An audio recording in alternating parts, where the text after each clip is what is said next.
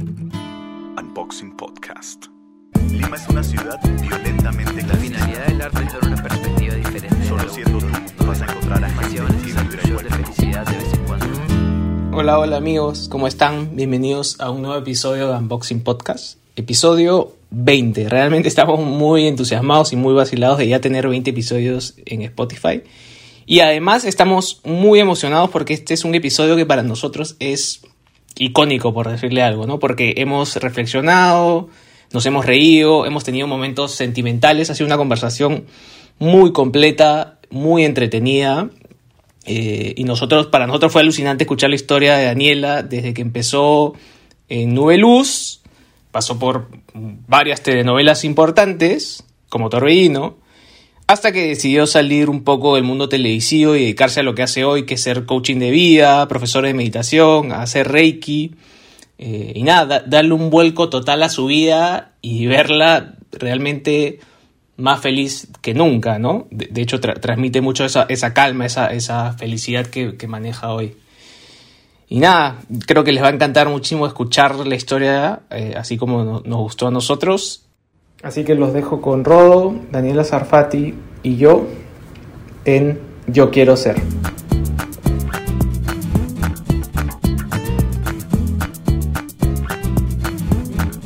Si tú tienes algún tema que quieras proponer, lo propones y punto. Ya, perfecto. Ya, ahí es lo que salga. Sí. Bueno, Ja- él es- hace un, dos o tres meses lleva una dieta basada en plantas, Javi. Sí, eso estuve escuchando y me pareció Sí. paja, ¿no? Que no iba a ser vegano, pero que... Claro. Bueno, ayer vino Silvia Rodríguez, Healthy Pleasure, que también es plant-based. Antes de ayer vino Santiago, el dueño de Seitan, que él sí es vegano. Ah, claro. Así que bueno, estoy metiendo por acá mi, mi cuchara. Te mandaba saludos, Diego. Yo hablé con él hoy día. ¿De dónde lo conoces? Mándale un abrazo grande. Uy, en realidad de Instagram, pero no sé cómo llegué a su cuenta o cómo nos conectamos, no me acuerdo exactamente cómo fue, pero empezamos a hablar creo que por deporte y porque era vegano, ¿no? Y, Claro. y así fue como empezamos a conversar. Qué buena. qué yo, yo no lo conozco. Somos, o sea, yo lo considero mi amigo, pero nunca lo he visto en mi vida. Este... Y yo tampoco lo había visto nunca en mi vida hasta mi cumpleaños, que fue en marzo, que fue la primera vez que nos vimos. Qué. ¿Qué? Yo pensé que eran, o sea, bueno, yo, yo te sigo hace bastante. Yo creo, no, no estoy seguro, pero creo que somos veganos desde el mismo día o desde muy cerquita. ¿Quién, ustedes dos? Creo. Ah, desde el primero de enero del ve- de 2019. Yo. 2019, a ver, pucha, ya no sé. No, yo antes, un poquito antes. 20. Pero, pero tú Sí. te acuerdas del día, tipo exacto cuando... el día exacto cuando- no me acuerdo. El otro día me puse a pensar porque este, justamente Diego me decía. Cre- yo- creería ya, que eso es lo normal igual, ¿ah? No acordarte. No, no me acuerdo, pero por ejemplo Diego siempre celebra como que hace tres años de vegano y yo y cuando vi dije, pucha, ¿desde cuándo soy vegana? No me acuerdo. No me acuerdo porque era vegetariana, ¿no? Entonces Claro, yo fui fue como tling, un pasito más, ¿no? Y fue en realidad no sé desde cuándo. ¿no? Sí me acuerdo que ha sido en diciembre, no sé el, día exacto, pero diciembre del debe ser 2018 creo. Claro. ¿Ves? Ahí no más. Yo me acuerdo, me acuerdo claro. porque tú participaste, o sea, hicieron un Veganery en español, una página en español, te invitaron y tú contabas que recién estabas dando Ah, el- este paso. Y además yo te encontré porque, bueno, yo sé que has hecho toda tu vida, por- porque yo, tú eres de la época en la que yo veía tele, ya no veo tele, pero bueno, en esa época, desde Nube Luz, porque mi hermana era fanática de Nube Luz. Y no sé si has entrenado con Lita González, ¿puede ser? Sí. En algún momento. Sí, Entonces yo claro. te he encontrado en el Instagram de Lita y, y, te vi y dije, ah, justo acaba, estabas cambiando a ser vegana. Y dije, wow. Entonces también me... Y Yo también te seguí porque eras vegano. Yo me he enterado que los veganos se siguen entre sí y conversan entre sí. Me Es parece que increíble. No es fácil conversar con todo el mundo de veganismo, en verdad. Claro. Es, es como un tema. Creo que uno de los motivos en, en los que más me he sentido atacada en redes ha sido por el veganismo, más Ah, que sí. en toda mi carrera. ¿En serio? Y, Sí, y a- a- fue antes, loco. antes de que me cuentes un poquito sobre eso, este, me he enterado, digamos, o sea, por ignorancia no lo sabía, que hay como que una distinción entre la gente que come basado en plantas y los veganos, que es más un tema ideológico. En tu caso fue un tema ideológico desde el inicio. Eh, no, ¿O cómo lo yo me convertí en vegetariana en- al comienzo por un tema de salud. ¿no? Por un tema de, de- de salud, por sentirme mejor, ¿no? Por un tema digestivo. No era muy consciente ni siquiera de los animales, ¿no? Era un- era más- estaba más enfocada en mí. Y mm, a pesar de que ya había vivido una experiencia eh, vegana hace muchos años, porque me fui a un retiro eh, de Vipassana, que es un retiro de silencio de 11 días, y después me acordé que había tenido 11 días de comida vegana, ¿no? Y, y no tenía ni ¿Dó- idea. ¿Dónde fue eso? En el Cusco. Ah. Y bueno, esa fue como mi primera experiencia que después la he recordado, la recordado después de muchísimos años. Pero mm, al comienzo fui vegetariana por varios años, como por seis años más o menos. Y Wow. después me volví vegana porque llevé un profesorado de meditación. Y mi profesor de meditación es vegano y siempre fue vegano desde que nació. ¿no? Y, y hablábamos del tema, ¿no? Entonces siempre me decía, ¿pero qué te falta para ser vegana? Y yo, sé, ¿no? Porque no tomaba leche, ¿no? Y bueno, el queso a veces. Lo que sí era el huevo, ¿no? Que lo utilizaba para hacer tortillas, que era lo más práctico, ¿no? Claro. Y me dijo, te voy a contar lo que es el huevo. Y yo dije, uy, ya. Ok. Me dio toda la explicación y desde ahí nunca más comí huevo y me volví vegana. Mira. No, y bueno, en ese profesorado de meditación, eh, claro, vas a un, un viaje interior, ¿no? Y donde estás buscando eh, encontrar este equilibrio para no causarte sufrimiento, ¿no? Y obviamente, ¿no? Si estás buscando eh, no causarte sufrimiento a ti, lo ideal es no causarle sufrimiento a nadie, ¿no? Entonces también iba por ahí, ¿no? Por eso se toca el tema del veganismo en estos profesorados, ¿no? No como algo obligatorio, pero hay como una partecita donde hablan, claro, todos somos seres vivos y, y todos pues tenemos derecho a vivir en paz y en amor, ¿no? Entonces si afectamos a otros seres, también nos estamos afectando energéticamente a nosotros, ¿no? ¿Y tu maestro era, era peruano? Eh, sí, Percy García. Ya, por, por ejemplo, me sorprende muchísimo que digas este, que un peruano era vegano desde que nació. No, es que él no vivía acá. Ok. Claro, él, él fundó Veda, ¿no? Y, pero él pues no vivió muchos años fuera, ¿no? Y en distintos países también, ¿no? Ok. Y entonces... Sí, como que me interesaría saber si es que existen peruanos que sean veganos desde que nacieron. No- Sí, no- no claro. le- Oriana Chiconi, ellos, los de Crudiveganos, sus hijitas Ah, mira. son veganos. Bueno, la hija de Punky. Bueno, claro, hoy, También, o- o- pero claro, hoy es en una- día... es, una, o sea, lo- claro, como los novedad, chicos, como claro. novedad, Claro, una nueva Una generación. nueva generación Y eh, la hija de Punky, dices. Sí. Ah, mira.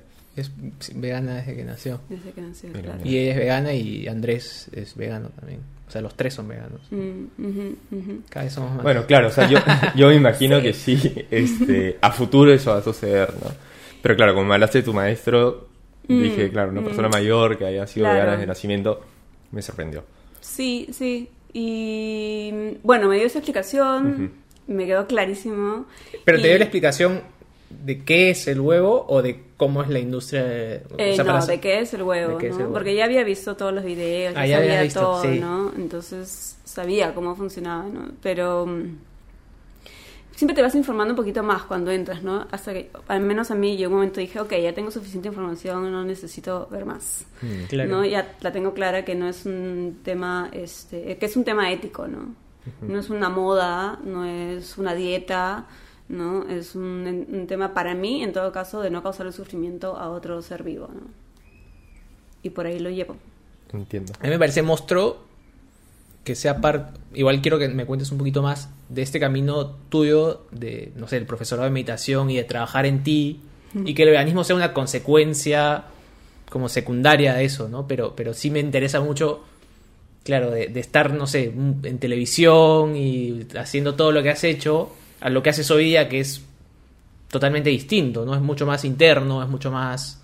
eh, Bueno, en realidad yo he empezado esta búsqueda siempre. ¿ah? Yo me considero que desde niña estaba como en... Ah, ya...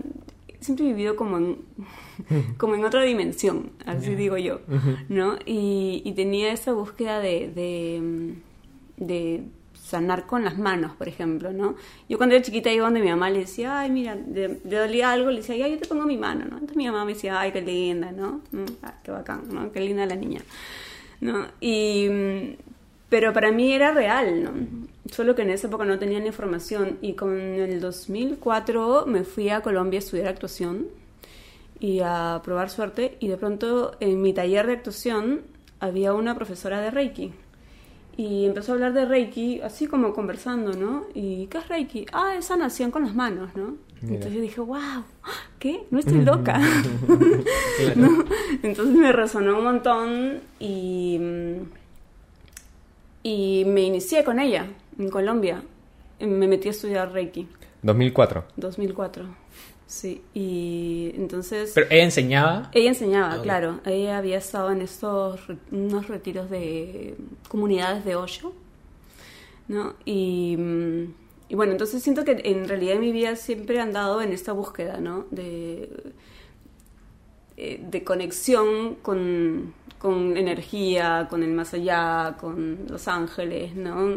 Y, y de pronto lo he descubierto cuando me tuve que mudar porque tenía cuadernos donde yo escribía y hablaba de ángeles y eso era cuando estaba eh, pues, en el colegio, ¿no? Y decía, ala, yo hablaba de esto y de los chakras y de la energía universal y en ese momento quizás no estaba preparada para entenderlo, pero dentro de mí estaba esa información o la buscaba en algún lado o llegaba a mí, ¿no? Entonces, qué loco, ¿no? ¿Y, y hoy cómo, cómo relees eso? O sea, cómo, no sé, cómo lo, lo, lo asimilas ahora? ¿Cómo asimilas ahora como que lo, eso que vivías en el pasado? Que siempre estuvo en mí, ¿no? Que creo que siempre estuvo, que ese era mi camino. Así. ¿no? Que simplemente estaba como recordando algo que quizás ya sabía de mis otras vidas, ¿no? Y que era algo que tenía que, con lo que tenía que volver a conectar cuando estuviera preparada, ¿no? Y sí, pues siento que ya conecté cuando tuve toda esta experiencia de vida, toda esta eh, capacidad de entender un poco más, de prepararme y, y es como que, ya, ah, ya, ahora entiendo todo, ¿no? Man, ya. Yo, mira, yo te quiero ser bien honesto, ¿ya? Porque. yo, ah, no sé, a veces peco, pero prefiero, o sea, poner las cosas. que- Yo soy súper escéptico, súper Ajá, escéptico. Soy ingeniero, entonces, como. mi- soy súper cuadriculado. Eh, he sido súper católico, pero no- en algún momento de mi vida dije, no, a partir de hoy, facts, ¿no? O sea, no, no quiero. Pero ¿qué fue lo que te hizo decir se acabó? Porque yo también he tenido mi época en que dije, ah, no creo en nada y no era real, no era como era una época mía en la que no la estaba pasando bien y estaba como alejada de absolutamente todo lo que me pudiera conectar con algo más, ¿no? En mi historia. Claro, en mi caso no es. Yo me siento. Yo estoy feliz. O sea, no, tam- no quiero tampoco. Yo me siento bien. eh, o sea, soy vegano y sé que la alimentación sí te conecta en cierto modo conmigo mismo. Ajá, yo estoy ajá. muy conectado con lo que como. Me gusta saber de dónde viene. eh, pero más allá de que soy súper escéptico, te quería contar porque hace un mes escuché un podcast con Andrew Whale. ¿Sabes quién es Andrew Whale? Mm, Que casualmente el, el último libro que leí, que se llama 25, no, creo que es 25 lecciones o lecciones de la gente que nunca se enferma, lo vuelven a mencionar. Y, y este tipo es doctor, o sea, tiene un MD, es doc- doctor eh, medicinal de Harvard, pero especializado en medicina eh, como no tradicional, y, o sea, como que él estudió el MD y, y- después hizo eh, esto de medicina alternativa, ¿no? Y él dice- dijo algo que, que con- yo dije, wow, que es este... Cuando tú haces, yo además me encanta la nutrición, no soy nutricionista ni nada, pero sí he estudiado un montón, sobre todo cuando me volví vegano, ¿no? Porque para, tener, saber. para tener una vida más saludable, ¿no? Eh, pero él dice algo súper interesante. Cuando tú haces un estudio sobre, no sé, una pastilla, dices, bueno, a 50 personas les voy a dar esta pastilla, a 50 personas con cáncer les voy a dar esta pastilla, y a 50 personas que también tienen cáncer les voy a dar una pastilla de azúcar que no es de nada. Entonces ves a la gente, eh, no sé, de los 50 que, que les diste la pastilla, se sanaron 10. Y de los que les diste el azúcar, se sanaron 6. Y dices, brother, hay 6 personas que se han sanado por el simple hecho de que creyeron que les estabas dando que los podías sanar. O sea, es, yo no entiendo, él, él le dice, no, yo no entiendo cómo es que la medicina no, estás viendo, o sea, el efecto placebo es real y de hecho ahora ah, se habla del efecto nocebo también, que ahora eh, en pandemias lo vimos mucho más, ¿no? Gente que se enferma porque cree que está enferma, Sí. pero después se hace la prueba y dice, ah, no está enfermo, pero el poder que tiene la mente para sanar o para enfermar es real. poderoso, sí, claro. Más allá de que la ciencia hoy no lo puede explicar. Eh, entonces estoy en eso. Pero creo, creo que, que, mm, que mi camino va más allá de una cuestión religiosa, ¿no? Tiene que ver más con la religiosidad, ¿no? No con, con ciertas doctrinas de iglesia, ¿no? Entonces... Con la eh, espiritualidad, por Con eso. la espiritualidad, ¿no? Con el, el encontrar esa paz dentro tuyo que... que al final nunca nadie nos enseña cómo eh, sentirnos bien, ¿no? Desde niños deberían enseñarnos cómo conectar con nuestro amor propio, eh, de qué manera respirar, porque la respiración es importante, porque no es como que ah, solamente respiramos porque ya es lo que así vivimos respirando, ¿no? Sino ser conscientes de nuestra respiración, porque la respiración está conectada a nuestras emociones, ¿no? Cuando eh, estamos felices respiramos de una forma, cuando estamos tristes respiramos de otra forma. Entonces eso te lleva a una conexión contigo, desde tu manera de, de respirar, de comer, de moverte, ¿no? de alimentarte eh, conscientemente, eh, no necesariamente desde el veganismo, pero de una manera equilibrada, donde Claro. no afecte tus emociones, porque también afecta la alimentación tus emociones. ¿no? Entonces creo que, que es como un conjunto de cosas que te llevan a este equilibrio que no necesariamente, eh, como digo yo, tiene que ver con un tema de que, ah, tengo que sentarme a meditar y ya está, ¿no? Claro. Sí. es súper complejo. O sea, yo soy súper honesto y, y. no sé. O sea, es como que en, este momento, en este momento muy particular de mi vida, es como. Wow. O sea, sí. yo. Sí, sí me encantaría aprender a meditar. Está en mis pendientes de este año. Eh, dentro, dentro de mis metas anuales. Se ríe, ¿por qué metas. se ríe? Sí, sí. No, se, porque se ríe tiene porque, metas. se ríe porque tengo metas. Se ríe porque tengo metas. Pero es algo que, que me cuesta muchísimo. Porque. Y, y- Pero y- y correr la verdad es que. es una manera de meditar. Eso te iba a decir. No sé por qué me cuesta tanto. Porque generalmente lo, lo que escucho a la gente que le cuesta meditar es que le cuesta estar solo con sus pensamientos. Y yo. Lo, o sea, si yo pudiera estar solo con mis pensamientos todo el día.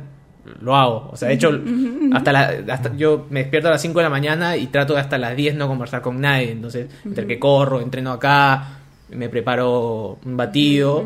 De hecho, vi- claro, Chris, que vivo- yo vivo con, con mi enamorada, a veces me habla en la mañana y yo, todavía, o sea, todavía no estoy listo para conversar. digo. ajá. Y eso está súper. Eh, Es necesario pero no, primero pero no tengo ese espacio de meditación todavía. Pero de pronto estás viviendo en meditación y crees que eh, necesitas sentarte y hacer mm, y ver la luz, ¿no? Como todo el mundo asume, ¿no? Y simplemente ya estás en un estado de meditación, porque meditación no es solamente los 30 minutos que te sientas a respirar, ¿no? Sino que ya lo estás haciendo de manera consciente en cada acción, ¿no? Mientras corres, ¿no? Desde el hecho de, ok, primero necesito conectar conmigo en la mañana antes de, de- de escuchar, también, ¿no? Te lleva a conectar contigo y, y eso es meditación, ¿no? Ese estado de calma Claro. y de conexión contigo no se trata solo de cuando estás sentado en un mat de yoga, ¿no? sino que se trata de hacerlo desde que vas a la sala y conversas con alguien en tu día a día, ¿no? Si no, no tendría ningún sentido, ¿no? Claro. ¿Tú cómo lo vives? ¿Cómo vives la meditación? Como lo acabo de decir, no trato, porque obviamente soy humana, no, no vivo en el Tíbet, ¿no? donde no tengo conexión con el mundo real, ¿no? Pero sí, de- definitivamente busco eh, que ese estado de calma, que obviamente, ¿no? Al, al, al- al meditar conectas con, contigo, ¿no? Y ese espacio de silencio, ¿no? Que te lleva a reconocer cómo están tus emociones, ¿no? Te lleva a ese estado de, de paz, donde ves tus posibilidades infinitas, ¿no? Entonces dices, ok, quiero estar así todo el día. Entonces llega un momento en que quieres estar así todo el día. Y de eso se trata la meditación, ¿no? El- la, la meditación no es solo para el- aliviarnos del estrés, sino eh, es un camino de transformación de la mente para que vivas un camino de felicidad, ¿no? Y eso se trata, ya que encuentras esta paz contigo y con tu amor, ¿no? Llevarlo a todo lo que haces, ¿no? Entonces compartirlo y expandirlo con cada situación, con cada evento, con cada persona, ¿no? Entonces eso es lo que practico todos los días. Tú yo, este, hablaste de ese retiro de 11 días en silencio. Yo he estado varias veces en retiros de 10 días de silencio. Ajá. Este, y las últimas veces estuve, lo- los hice, por lo menos tres o cuatro, no estoy seguro, los hice en un monasterio de monjes benedictinos, este, en las, tipo en la provincia de Buenos Aires, como que en la- ah, medio alejado, por Luján, por, no, no sé si, este, y es alucinante, bueno, porque más allá de mi experiencia de estar en silencio, eh, yo observaba mucho la vida de ellos. Que eran monjes pues, que, Claro. que viven en silencio. O sea, como que... ha- ha- hay, una, hay una rama de, de monjes que son los cartujos, que ellos literalmente están en silencio toda la vida. Estos no, no es tipo toda la vida, pero es como que hablan después de las 10 de la noche, ¿no? Este, una hora, ponte, ¿no? Una cosa así. Eh, o después de las 9, una hora, ¿no? Una cosa así. Este, y después tienen como que distintas oraciones a lo largo del día, que son como oraciones comunitarias y son medio que cantadas, ¿no? Entonces, pero después el resto del día están en silencio, están en silencio, están callados, este... Y tú los ves, los ves caminar, los ves moverse, los ves... Yo cenaba con ellos, tipo, me sentaba a, a- a comer con ellos y es todo en silencio, man, tipo, le señalas la sal, entonces te pasa la sal, ¿no? Este... Pero tenían actividades. Sus actividades son principalmente oración, muchísima oración. Ellos tienen como que dos cosas, ¿no? Oración y trabajo. Ajá. Y su trabajo es este principalmente trabajo manual. Tipo van y, y trabajan la tierra, este, o hacen tipo artesanías, hacen cosas así, bien manuales, ¿no? Eh, pero mm, como que recalcaba un poco ese tema de, de, de que su silencio se nota no solamente en que no hablen, sino en sus acciones, o sea, como que en su forma de moverse, ¿me entiendes? O sea, no sé, no sé cómo explicarlo con la voz, pero te estoy haciendo ahorita como que el, el gesto de, de que sus movimientos eran Es que muy silenciosos. un estado de quietud, ¿no? Hay distintos tipos de meditación, hay miles, ¿no? Y uno de ellos también es quietud, ¿no? Y, y la idea es que estés en control total de tu cuerpo sin dormirte, ¿no?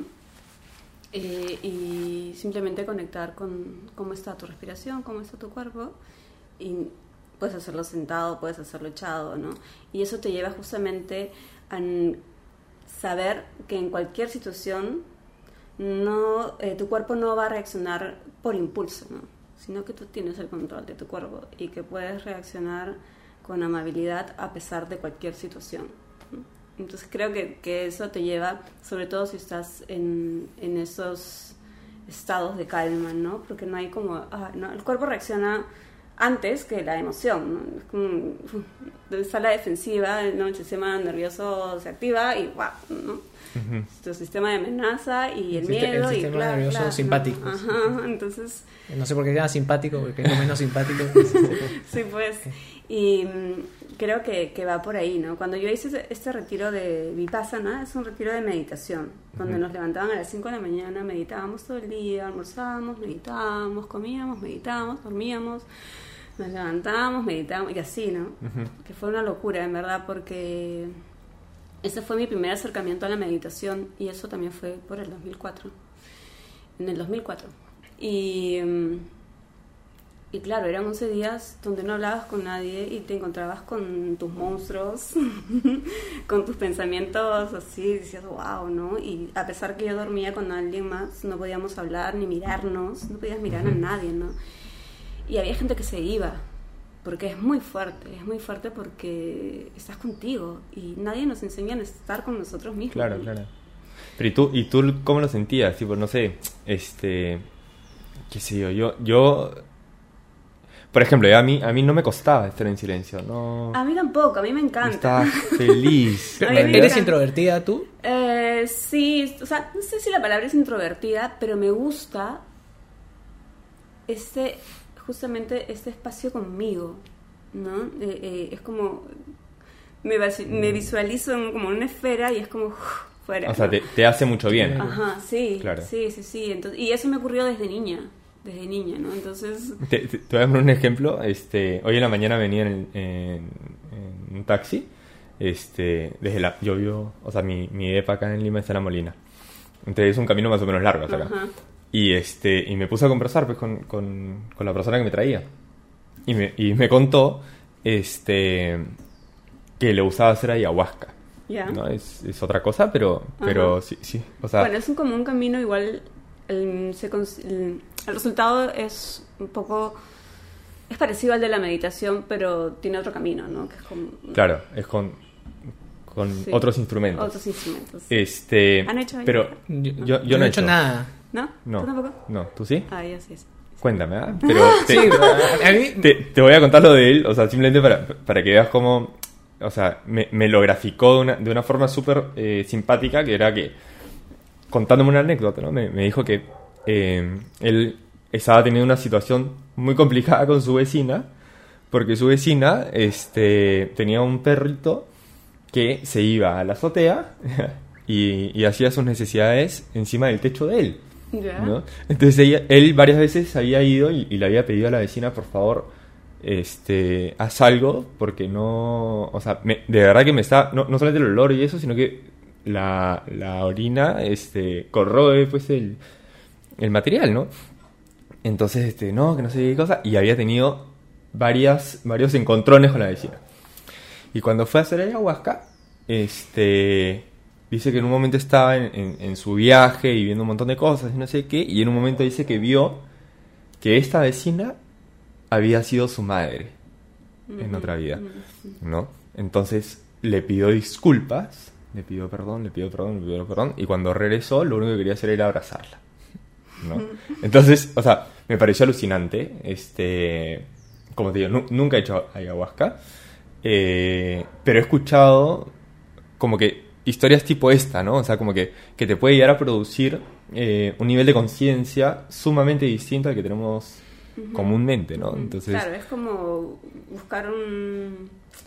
Bueno, es un alucinógeno que te lleva a lo más profundo, ¿no? Claro. A tus miedos, a todo este proceso de, de conexión y, y, claro, igual la meditación tiene un camino de sanación donde sanas tu niño interior, donde trabajas el perdón, ¿no? la abundancia, ¿no? Y- Pero la ayahuasca es como de golpe, ¿no? De golpe como que te agarra y te dice, ok, acá están todos tus monstruos. Como un shortcut. Con- claro, ¿con, con qué te vas a enfrentar hoy? Eh, no es un ¿y camino se, que... y se ve así? O sea, tipo, ¿lo, lo vives así? Ah, Cuando- mira, cuando la haces. planta ha sido bien amable conmigo las veces que he tomado. No he tomado muchas veces, he tomado un par de veces, creo. Sí, un par de veces. Y la primera vez, pues no, nada, vi animales, ¿no? Mm, y con- fue como uf, entrar en mí, o sea, sentí como que la tierra me absorbía así y me enraizaba. ¿no? Y me quedé ahí meditando, porque a eso me llevó, ¿no? Y veía, pues, ¿no? Sí, había momentos en que dices, mm, cuando tenía un, la tengo clarísima, ¿no?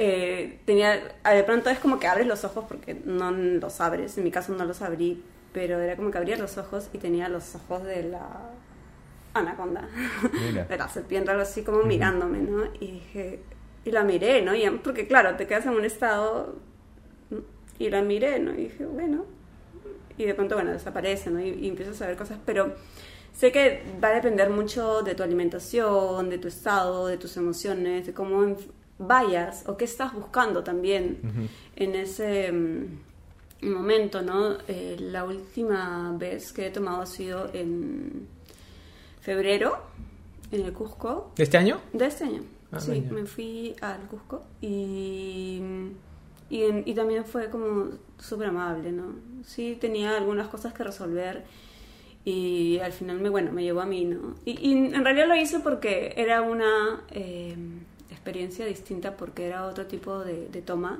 ¿no? No era como en la no- normalmente es como en la noche, ¿no? Esta era de día, ¿no? Era otra, otra ceremonia, Ah, mira. ¿no? Eh, ay, no me acuerdo ahorita cómo se llama que es una ceremonia típica eh, de Brasil. Y bueno, entonces me gustó la experiencia porque eh, todos vestidos de blanco, Mm. ¿no? Y, y estaban acompañados de cantos en todo momento, entonces eh, era mucho más amable, ¿no? De día, ¿no? Con- Mm. Tenías como esta esperanza, ¿no? A pesar de que veías a la gente que no la estaba pasando bien, ¿no? Encontrabas este, calma, ¿no? Mm. Pero...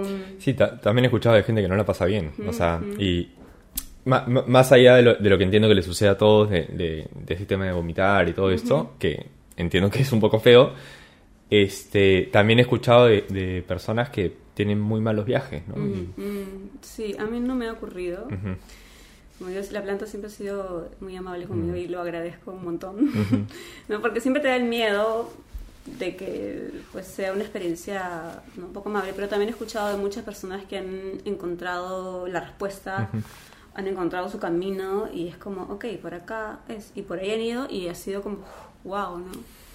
Entonces creo que, que sí, ¿no? Es una planta eh, que se utilizaba hace muchísimos años, ¿no? Y, y- y nos hemos alejado un poco de lo, de lo básico, ¿no? Que es el sanarnos con, con plantas, ¿no? Que era como se sanaban antes, ¿no? Que no deberíamos olvidar esas raíces sin dejar de lado, pues, este, la ciencia que obviamente se debería complementar, ¿no? Entonces creo que, que no deberíamos separarnos, ¿no? Sino trabajar juntos.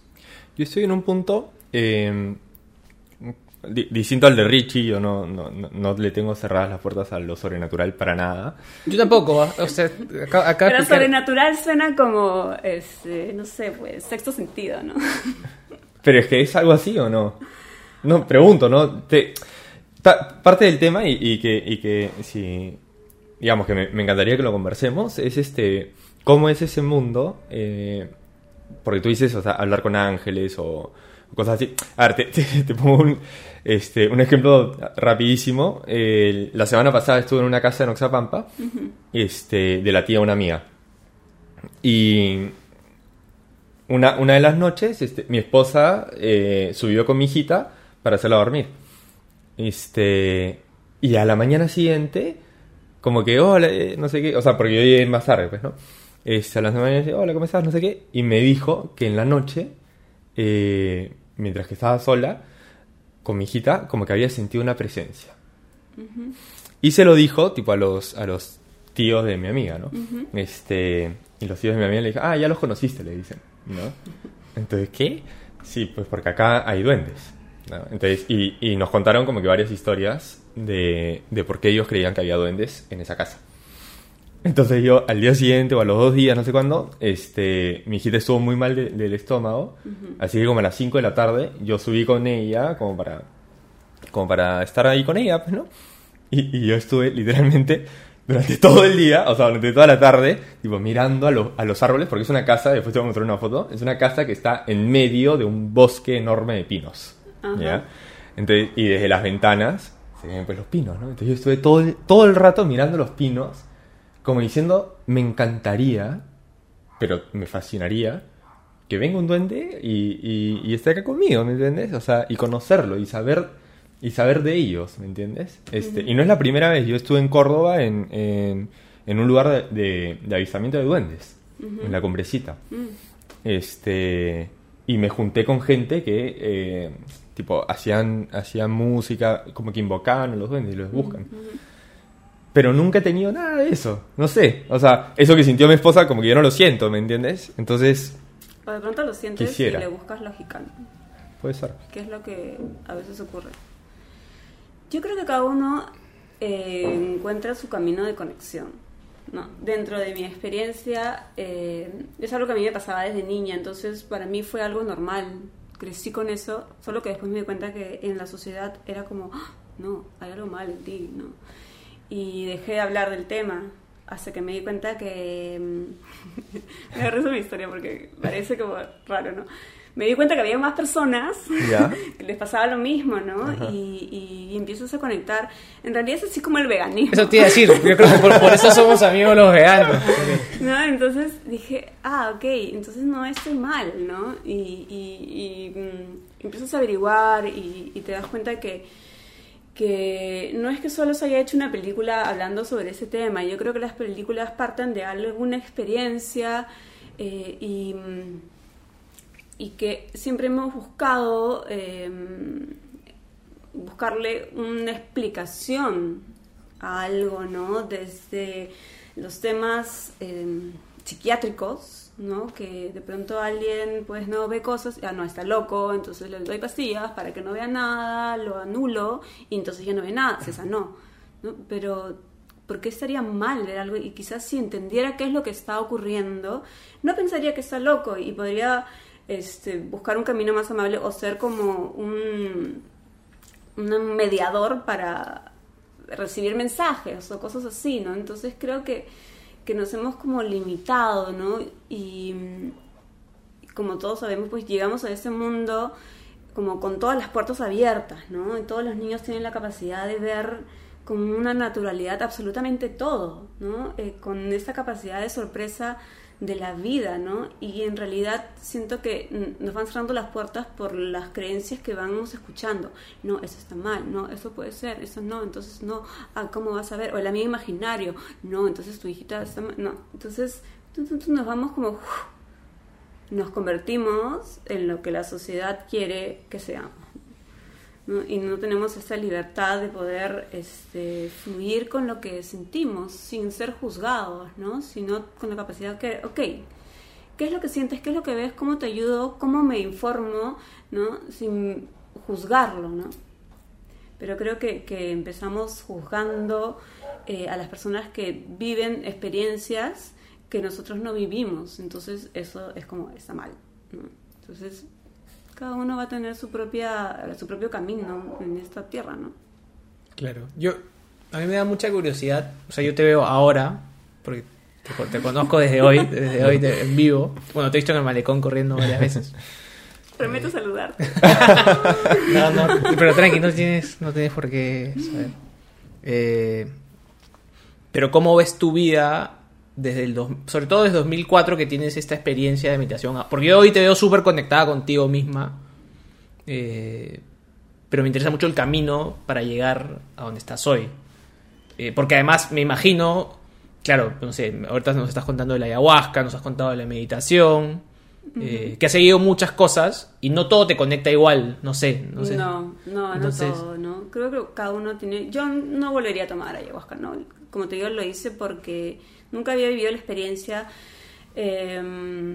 s- quería vivir la experiencia, pero no lo volvería a hacer. Siento que puedo llegar al mismo estado y al mismo, a la misma conexión a través de la meditación. Entonces, eso no es mi camino, ¿no? Entonces me quité la duda de qué era lo que podía pasar.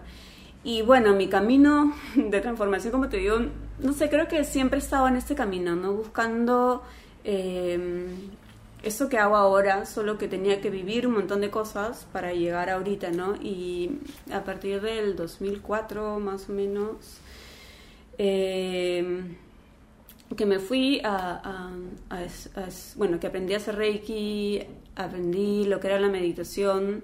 Creo que esas fueron las primeras herramientas que tuve eh, en esa época, ¿no? Pero bueno, seguía mi vida normal, ¿no? Y, y- y un poco como que iba y venía, a veces meditaba, a veces no, ¿no? Este, a veces hacía Reiki y a veces no, entonces... eh, yo me he conectado otra vez con todo esto. Es como que he regresado a mí recién como en el... Oh, a ver, no sé en qué año, 2013 más o menos, 2014, ¿no? Que dije... eh, me pasaron un montón de cosas, ¿no? Este, estos eventos que tú dices, "Uf, ok, para, ¿no?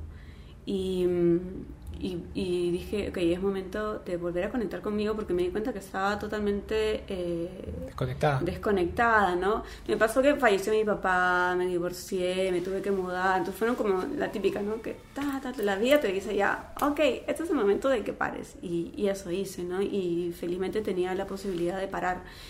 Y decidí empezar a conectar otra vez conmigo, empecé a meditar otra vez todos los días, ¿no? Y en esa época mi hijo era pequeñito, ¿no? Entonces no podía meditar a cualquier hora. Me levantaba a las 5 de la mañana, ¿no? desde ahí viendo mi levantada a las 5 de la mañana, Claro. me encerraba en el baño y me sentaba y meditaba ahí, me sentaba en el water, ¿no? Así como ya para que nadie me moleste, ¿no? Y, y ahí fue que volví a conectar y dije, ok, encontré el yoga porque, y tenía muchos prejuicios con el yoga, ¿no? Ay, ¿qué es el yoga? Al final yoga es meditación en movimiento, ¿no? Pero no tenía la información adecuada. Ya después hice un profesorado de yoga y todo eso, pero eh, me iba a entrenar porque sí, el deporte siento que sí me ha como contenido un montón y me ha ayudado a liberar emociones siempre. ¿no? Entonces, en mi gimnasio, mientras entrenaba, después había una clase de yoga, ¿no? Y un día me metí y dije, bueno, pues, ¿no? A ver qué pasa, ¿no? Y me metí y cuando terminé la clase, mm, vivía cerca del gimnasio, me fui caminando y sentía como que había movido todo mi ser. y dije, ah, y tenía unas ganas de llorar y decía, ¿qué pasa, no? Y mm, me metí a buscar información de qué es lo que es el yoga, ¿no? Y claro, trabaja tus emociones, ¿no? Cada postura pues te, te conecta distinto, ¿no? Entonces empecé a hacer yoga y volví a meditar porque antes de, de, hacer yoga siempre hay como una meditación cortita, entonces fue como que me fui yendo por ese camino, ¿no? Después hice un montón de talleres, hice un taller de perdón radical, este, hice un taller de posibilidades infinitas, Entonces eh, volví a ser yo, algo así, ¿no? Porque sentía que estaba como totalmente, mi energía estaba como, me hablaba así, era como, no, era como, no, como un, no sé, un destello de, energía eh, incontrolable, pero no enfocada, ¿no? Y um, después empecé a, me metí a ser coach de vida y de ahí entré al profesorado de meditación, luego me metí a un profesorado de yoga y ahora me dedico a esto, ¿no? Me, me metí a estudiar para sanar con péndulo, con cuencos tibetanos y eso hago. Y soy vegana.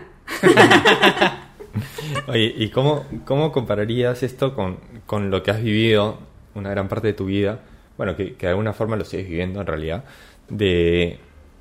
Nada, o sea, vivir como que en un mundo este, mediático, fuerte, tipo haber sido una persona súper reconocida por, por, novelas que has hecho súper reconocidas, este, y que hay un montón de gente que, que, te ve en el malecón y te conoce, ¿me entiendes? este, no sé, no, no, no sé cómo vives ese... Yo lo veo como un contraste, no, no, Sí, claro, claro. Eh, yo empecé a conectar con, con... Al comienzo, cuando ya pues me encontraba bien o más más mejor conmigo, eh, eh, entré como en esta negación o este rechazo de lo que había sido mi carrera, ¿no? Porque eh, sentía que, que, no me había ayudado emocionalmente, pero en realidad no era así, porque yo no tenía las herramientas para poderme este, enfrentar quizás a ciertas situaciones. Y no porque mi carrera haya sido algo malo, sino ha sido parte de mi aprendizaje y de mi evolución, ¿no? Sino uh -huh. que eh, pues tenía experiencias que no sabía manejar, ¿no? El hecho de que en, en mi época no había cable, ¿no? Uh -huh. No había Netflix, ¿no? Éramos como el centro de atención de pues de lo que era Perú. Eh, ¿no? Es que era, es que era súper fuerte, ¿no? O y, sea... y, claro, yo antes había estado en Nubeluz, uh -huh. y mi programa Nubeluz se veía en toda Latinoamérica. ¿no? Cuando yo me fui a Colombia a estudiar, eh, dije, bueno, acá nadie me conoce, ¿no? Entré al taller y tú, ay, tú eres la de Torbellino. Y yo, es que aquí. En bueno, Colombia, es que Torbellino fue un boom. Sí, pero yo no sabía que en Colombia ¿Qué? hay una, había, no, pues no, no creo, hay una perubólica y vemos todas las novelas de Perú. Entonces ya no era una extraña, ¿no? Yo iba al supermercado y a veces me decían, tú eres la de Torbellino. Y, me, y entré en pánico y decía, no, yo no soy. ¿No? Alguna vez he dicho, no, no, y me iba, ¿no? Entonces, pero, pero pánico, ¿por qué? Porque era como, yo quería eh, estar conmigo, ¿no? Es como, claro. a veces ser, no por maldad, porque la gente es súper eh, eh, cariñosa y hasta ahora, ¿no? Pero en ese momento yo emocionalmente no estaba bien, entonces no sabía cómo manejar eso de, de, de irte fuera y que también tú decías, ya, acá voy a ser una extraña y nadie te va a ver y nadie va a juzgar qué es lo que haces o cómo te vistes o, ¿no? O, o que tu vida tiene que ser perfecta porque sales en la tele, ¿no? Entonces este, fue raro. Después nada, ya mm, me amisté otra vez con, con, lo- con mi carrera y dije, Pero- claro, era necesario, ¿no? Y lo agradezco porque ahora tengo todos estos seguidores en mis redes, este, que aún, eh, a pesar de que ya no salgo tanto en televisión, me siguen acompañando en este, en esta nueva Daniela, digamos, ¿no? Esa Daniela que ha ido como, como mutando este, mientras eh, pasaban los años, ¿no? Y mucha gente ah, se ha quedado y mucha gente pronto me ha dejado de seguir y eso me pareció también eh, bien, ¿no?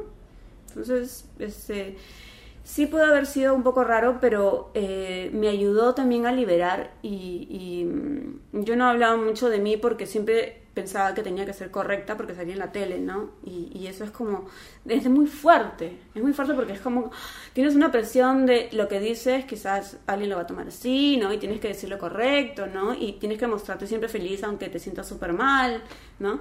Entonces, una vez dije, pues en mis redes, dije, ya basta, ¿no? Porque hasta en mis redes era, ay, tú debes, feliz, tú debes ser feliz siempre, ¿no? Y empecé a contar un poco de mi vida y me decían, y justamente, ¿no? La gente me comentaba, yo pensé que tú eras feliz, ¿no? Que, que solo te pasaban cosas buenas, ¿no? Y digo, wow, no, me han pasado muchas cosas, ¿no? Entonces, este, me quité como esta mochila de la perfección, de la que tenía que ser correcta, que había cosas que no podía hacer, ¿no?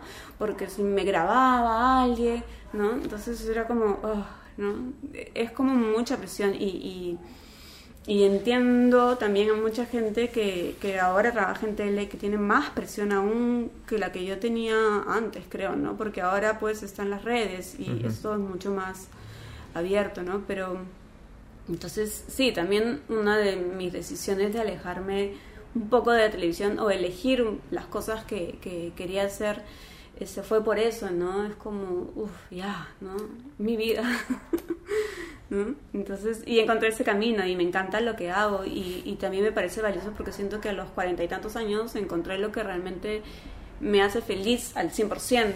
Eso te iba a decir, porque si, o sea, si bien no, no- ya no sientes la presión de mostrarte feliz, pucha, yo te veo súper ecuánime, súper, o sea, súper conectada con lo que haces. O sea, yo te sigo y, y te veo todos los días. eh, y te veo, o sea, tú- si, si no lo haces, o sea, si no estás fingiendo, porque eres actriz y podrías hacerlo, digo, ¿no? Este, se te ve feliz. Eh, Creo que encontré otro camino eh, a través de las redes, porque igual es una ventana, al igual que la televisión, al igual que es un medio de comunicar, Claro. ¿no? Y también hay cosas que no son tan reales, ¿no? En- en- y, y que también es difícil para mucha gente, ¿no? Eh, Yo lo trabajo un montón en, en un taller de amor propio que dicto con una amiga.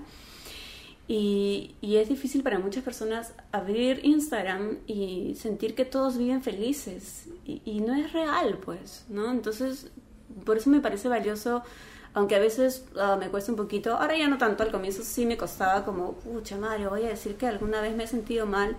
Porque tienes, tienes el miedo de que te juzguen o, ¿no? o de, de que te puedan responder cualquier cosa. Y ahora ya no, no, no me afecta, ¿no? Ya no me lo tomo de manera personal. Pero sí me parece importante que la gente entienda que no soy feliz siempre, a pesar de que hago meditación, hago yoga, corro, hago ejercicio, soy vegana, como saludable, trato de estar en equilibrio. También me pasan cosas malas, porque soy humana, ¿no? Entonces, tengo días difíciles, ¿no? Tengo retos cada día, ¿no? Hay días en que lloro, hay días en que no, entonces no todos los días soy feliz y estoy en estado zen, ¿no? Tengo un hijo que a veces me da ganas de estamparlo también, ¿no? Entonces, claro. Entonces creo que, que me ha permitido eh, esta ventana de, de- de las redes poder decir, ok, somos humanos y, y- y- y nos pasan cosas a todos. No, no, no hay que idealizar a nadie. Claro, es importante que digas que los veganos no somos perfectos, por si acaso. Parece, pero no. No, mentira. Este, pero sí, te, te- iba a decir, más allá del chiste, este. Pero ser coach de vida no te genera otra presión, porque no sé, este. Digo, tienes coachados. Si tú les. Es que coach de vida no es que les enseñes a vivir, ¿no? Les enseñas a. Soy un acompañamiento. Un acompañamiento para que encuentren... Ahora, yo he como este, adaptado mi- mis sesiones, ¿no? Ah, Yo en algunas sesiones hago meditación y trabajo algunas emociones a través de la meditación cuando veo que la persona necesita no enfrentarla tan de golpe, ¿no? Eh, pero creo que, que dentro de lo que es importante de un coach es que la gente entienda que nos pasan cosas al igual que a ellos, ¿no? Claro. Entonces, no es que seamos tampoco perfectos. No, sin duda, te, te pregunto porque... Yo también tengo terapia, ¿no? Claro. también voy a terapia, ¿no? Claro. Eso, eso está súper bueno porque, bueno, hablamos con un psicólogo antes de ayer y Robo le preguntaba, ¿no? ¿Y tú vas al psicólogo? Porque también, eh, claro, como que el psicólogo siempre dice que todos deberíamos ir al psicólogo. No, yo no lo siento tan fuerte. No, pero- no, no, no, yo no lo dicen así. Yo no, lo lo siento tan fuerte así, pero, pero como que sí existe como que esa cultura, eh, pero muchos no lo hacen, ¿no? Entonces... Yo creo que hemos vivido, eh, no por mala onda de nuestros papás, pero hemos vivido eh, en una época en que el ir al psicólogo es como que hubiera algo malo en ti. Entonces hemos crecido con esta creencia, ¿no? Y no buscar como ir a terapia, el psicólogo o, o terapias alternativas como un espacio para uno, ¿no? Para poder conectar con tus emociones y poder entender qué es lo que te está pasando, porque a veces estamos eh, viviendo alguna situación y, y nos sentimos como así, como parados enfrente del árbol, ¿no? Y no vemos el bosque completo. Y necesitamos que esa persona te diga, ok, retrocede un poquito, mira todo lo que hay, ¿no? Ahora observa y por dónde quieres ir, ¿no? Pero la típica, ¿no? Ay, si vas al psiquiatra, si vas al psicólogo, estás loco, ¿no? Entonces, si tomas pastillas, bueno, yo no estoy muy de acuerdo con las pastillas, en mi visión personal, siento que sí, en algunos casos son necesarias, pero a veces pues te nulan la emoción y hay que ir a la raíz para poder sanar, ¿no? Entonces, De acuerdo. eh, pero sí, creo que, que es un espacio para uno, ¿no? Y uno, es como yo le digo a mi hijo, ¿no? No puedes hablar siempre conmigo. Tienes que buscar otra persona con la que tengas que, eh, que la que tengas la libertad de poder hablar de mí, ¿no? Porque Claro. también tienes que hablar de mí, ¿no? No solo, este, y, y mi hijo tiene 14 años, ¿no? Y es vegetariano. Ah, sí. Sí, fue vegano por un tiempo, pero claro, es difícil a esa edad, ¿no? Y, y, bueno, No, pero cuenta eso, eso me interesa un montón. Eso- eso o sea, me interesa un montón. Eh, Leo, Leo es el, el perrito de, de Richie. es, es controversial eso, ¿ah? no sé si lo quieres contar, pero... ¿No? No, Ah, o sea, digo, hay gente que no está de acuerdo, ¿no? ¿Es Eh, vegano? No es vegano. Eh, es- o sea, come, come comida vegana y le damos un cuarto de huevo al día. Ajá. Y si en el, sus amigos, o sea, los papás de sus amiguitos del parque le quieren dar un premio que es de carne, yo no- Se la o sea, no, no, Ajá. no lo restrinjo, ¿no? Pero yo no le compro carne. ajá, ajá. Pero claro, es controversial porque hay un montón de gente que dice, pero, o sea, yo digo, antes de adoptarlo, investigué un montón. de, de hecho, Chris, que es, que es mi enamorada, quería un gato, pero los gatos no pueden. De hecho, sí pueden, pero con un alimento muy especial que no, hay en Perú. Pues no hay, no hay Eh. comida vegana para gatos. En Estados ya hay, eh, sintética, No, acá digo, ¿no? con, ta- con taurina, que es, que es algo que necesitan. Eh, investigué un montón, No, investigué no, un no, montón. yo sé, yo sé, digo. eh, Eh, antes de adoptarlo, y le Entramos hago, al tema como controversial porque sé que le hago prue- explicarlo. le hago pruebas cada seis meses para ver que no, que no tenga problemas. bien. Eh, Mira, yo tengo gato, perro y ninguno es vegano. Es eh, su veterinaria, eh, una amiga Alexa, ella es vegana y me dice, no, los animales no pueden ser veganos, ¿no? Y bueno, mm, entiendo, ¿no? Entiendo porque pues no son humanos, ¿no? Claro, tienen otras necesidades. Sí, tienen otras necesidades. Pero también me parece... Tenía un perro eh, que falleció que en su última época se convirtió en vegano porque le daba alergia. a También pasa cosas, eso ¿no? mucho, sí. Entonces, Mm. Sí, pero por un tema de salud, ¿no? Claro. Lo que pasa es que, claro, dicen no puede ser vegano, pero esas comidas de perro que son, o sea, carne, pero son anim- no sé, animales muertos, lo que no se come el ser humano lo mezclan con casi Claro, que con claro. basura y es comida de perro y como nadie la prueba, no vas a saber que le estás dando no basura. qué cosa es, sí. Eh, Sí. pero, o sea, pero tampoco me, me gusta ponerme, o sea, dale tu perro lo que, o sea, no, no me quiero pelear con nadie. No, No, porque al final cada uno tiene que, que, que conectar, no se puede obligar, ¿no? Y, y yo siempre lo comparto, ¿no? Yo eh, he sido vegana por un año solita en mi casa, ¿no? Y mi hijo no mm, comía carne, Es que ¿no? eso- mi pareja también comía carne. Eso me interesa porque, claro, porque mi perro no puede elegir, ¿no? Pero tu hijo, ajá, ajá. sí. Eh, Claro, tu, mi hijo- tu pareja actual eh, Eh, no, pues él no, no es vegano. No es vegano, ni vegetariano. Ni vegetariano, pero ha reducido un montón su consumo, ¿no? Pero mm, porque yo he, he dado mucha información también, ¿no? Claro. Entonces, saben, ¿no? Mi hijo ha visto mucha información y obviamente ha visto mi, mi tránsito al veganismo, ¿no? Y mi conciencia por los animales. Además que y yo decía, y encontraba algo vegano y lo primero que hacía era ponerlo a prueba en mi casa, ¿no? Con los no veganos, ¿no? Y a todos les encantaba. Entonces, este, al, al comienzo eh, ellos eran los que decían, esto sí se parece, esto no. Entonces, pero, y mi hijo lo decidió. Un día eh, fue como, siempre hablaba, ¿no? Me gustaría, me gustaría. Y creo que fue en el mm, mm, 2019, no estoy muy segura. ¿En qué año fue? O 2020, se levantó y dijo, ah, ya, voy a ser vegano. Y yo, ok, ya, ok, te ayudo. ¿no? Y yo al igual le dije, eh, yo he sido vegana ya de adulta, o sea, no quiero que te fuerces a algo y luego te frustres, ¿no? Si quieres, primero prueba con el vegetarianismo. Porque además su mejor amiga en esa época era vegetariana, entonces también hay mucha más conciencia, creo, de eso. sí, sí. ¿no? Entonces eh, fue vegano por casi, ah, bueno, dos meses, tres meses o más tiempo, más tiempo, ¿no? Y mm, claro, después el hecho de que venían los amigos, ¿no? Y Claro. pedimos una pizza y ya, pero hay pizza vegana, ¿no? En esa época no, todavía no conocíamos pizzas veganas. Entonces yo le decía tranquilo, porque me miraba como, ¿no? Digo, no te voy a juzgar, no, no hay nada malo, le digo. Claro. Qué importante, O sea, qué importante. Sí, ¿no? Eso está, está Sí. bien, le digo, ¿no? O sea, estás en el camino. Quizás más adelante puedas ser vegano y ya está, ¿no? Y, y así fue, ¿no? Y así va hasta ahora, ¿no? Entonces no le digo, no lo juzgo.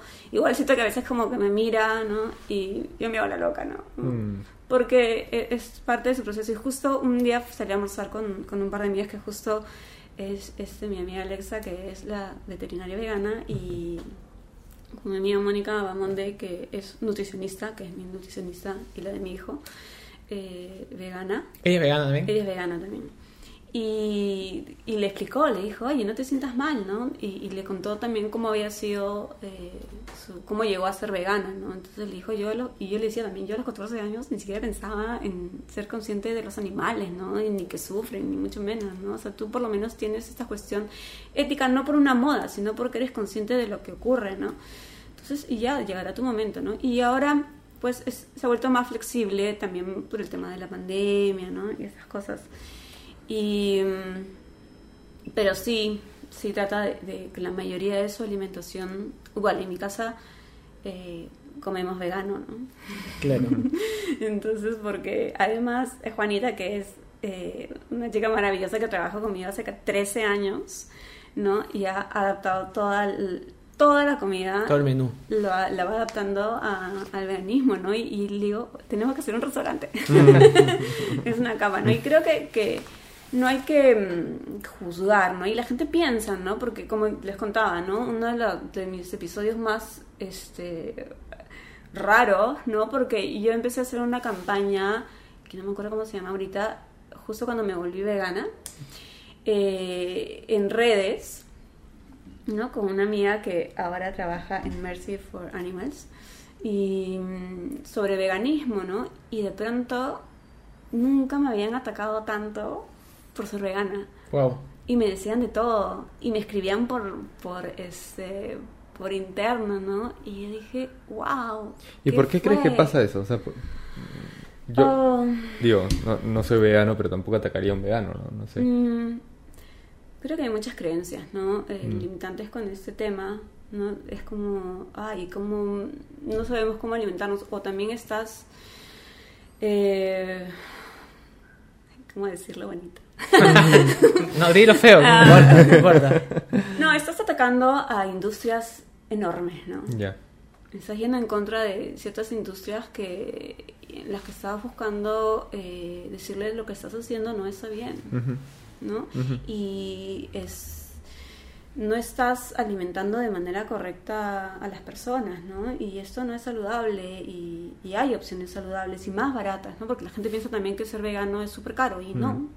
¿no? A no sé que te quieras ir a comer a la calle todos los días, pero pues, ¿no? Si tienes una alimentación con menestras, ¿no? Eh, con tofu, que lo compras acá en el mercado, ¿no? Entonces es como, sí, se puede ser vegano Sí, sí, claro.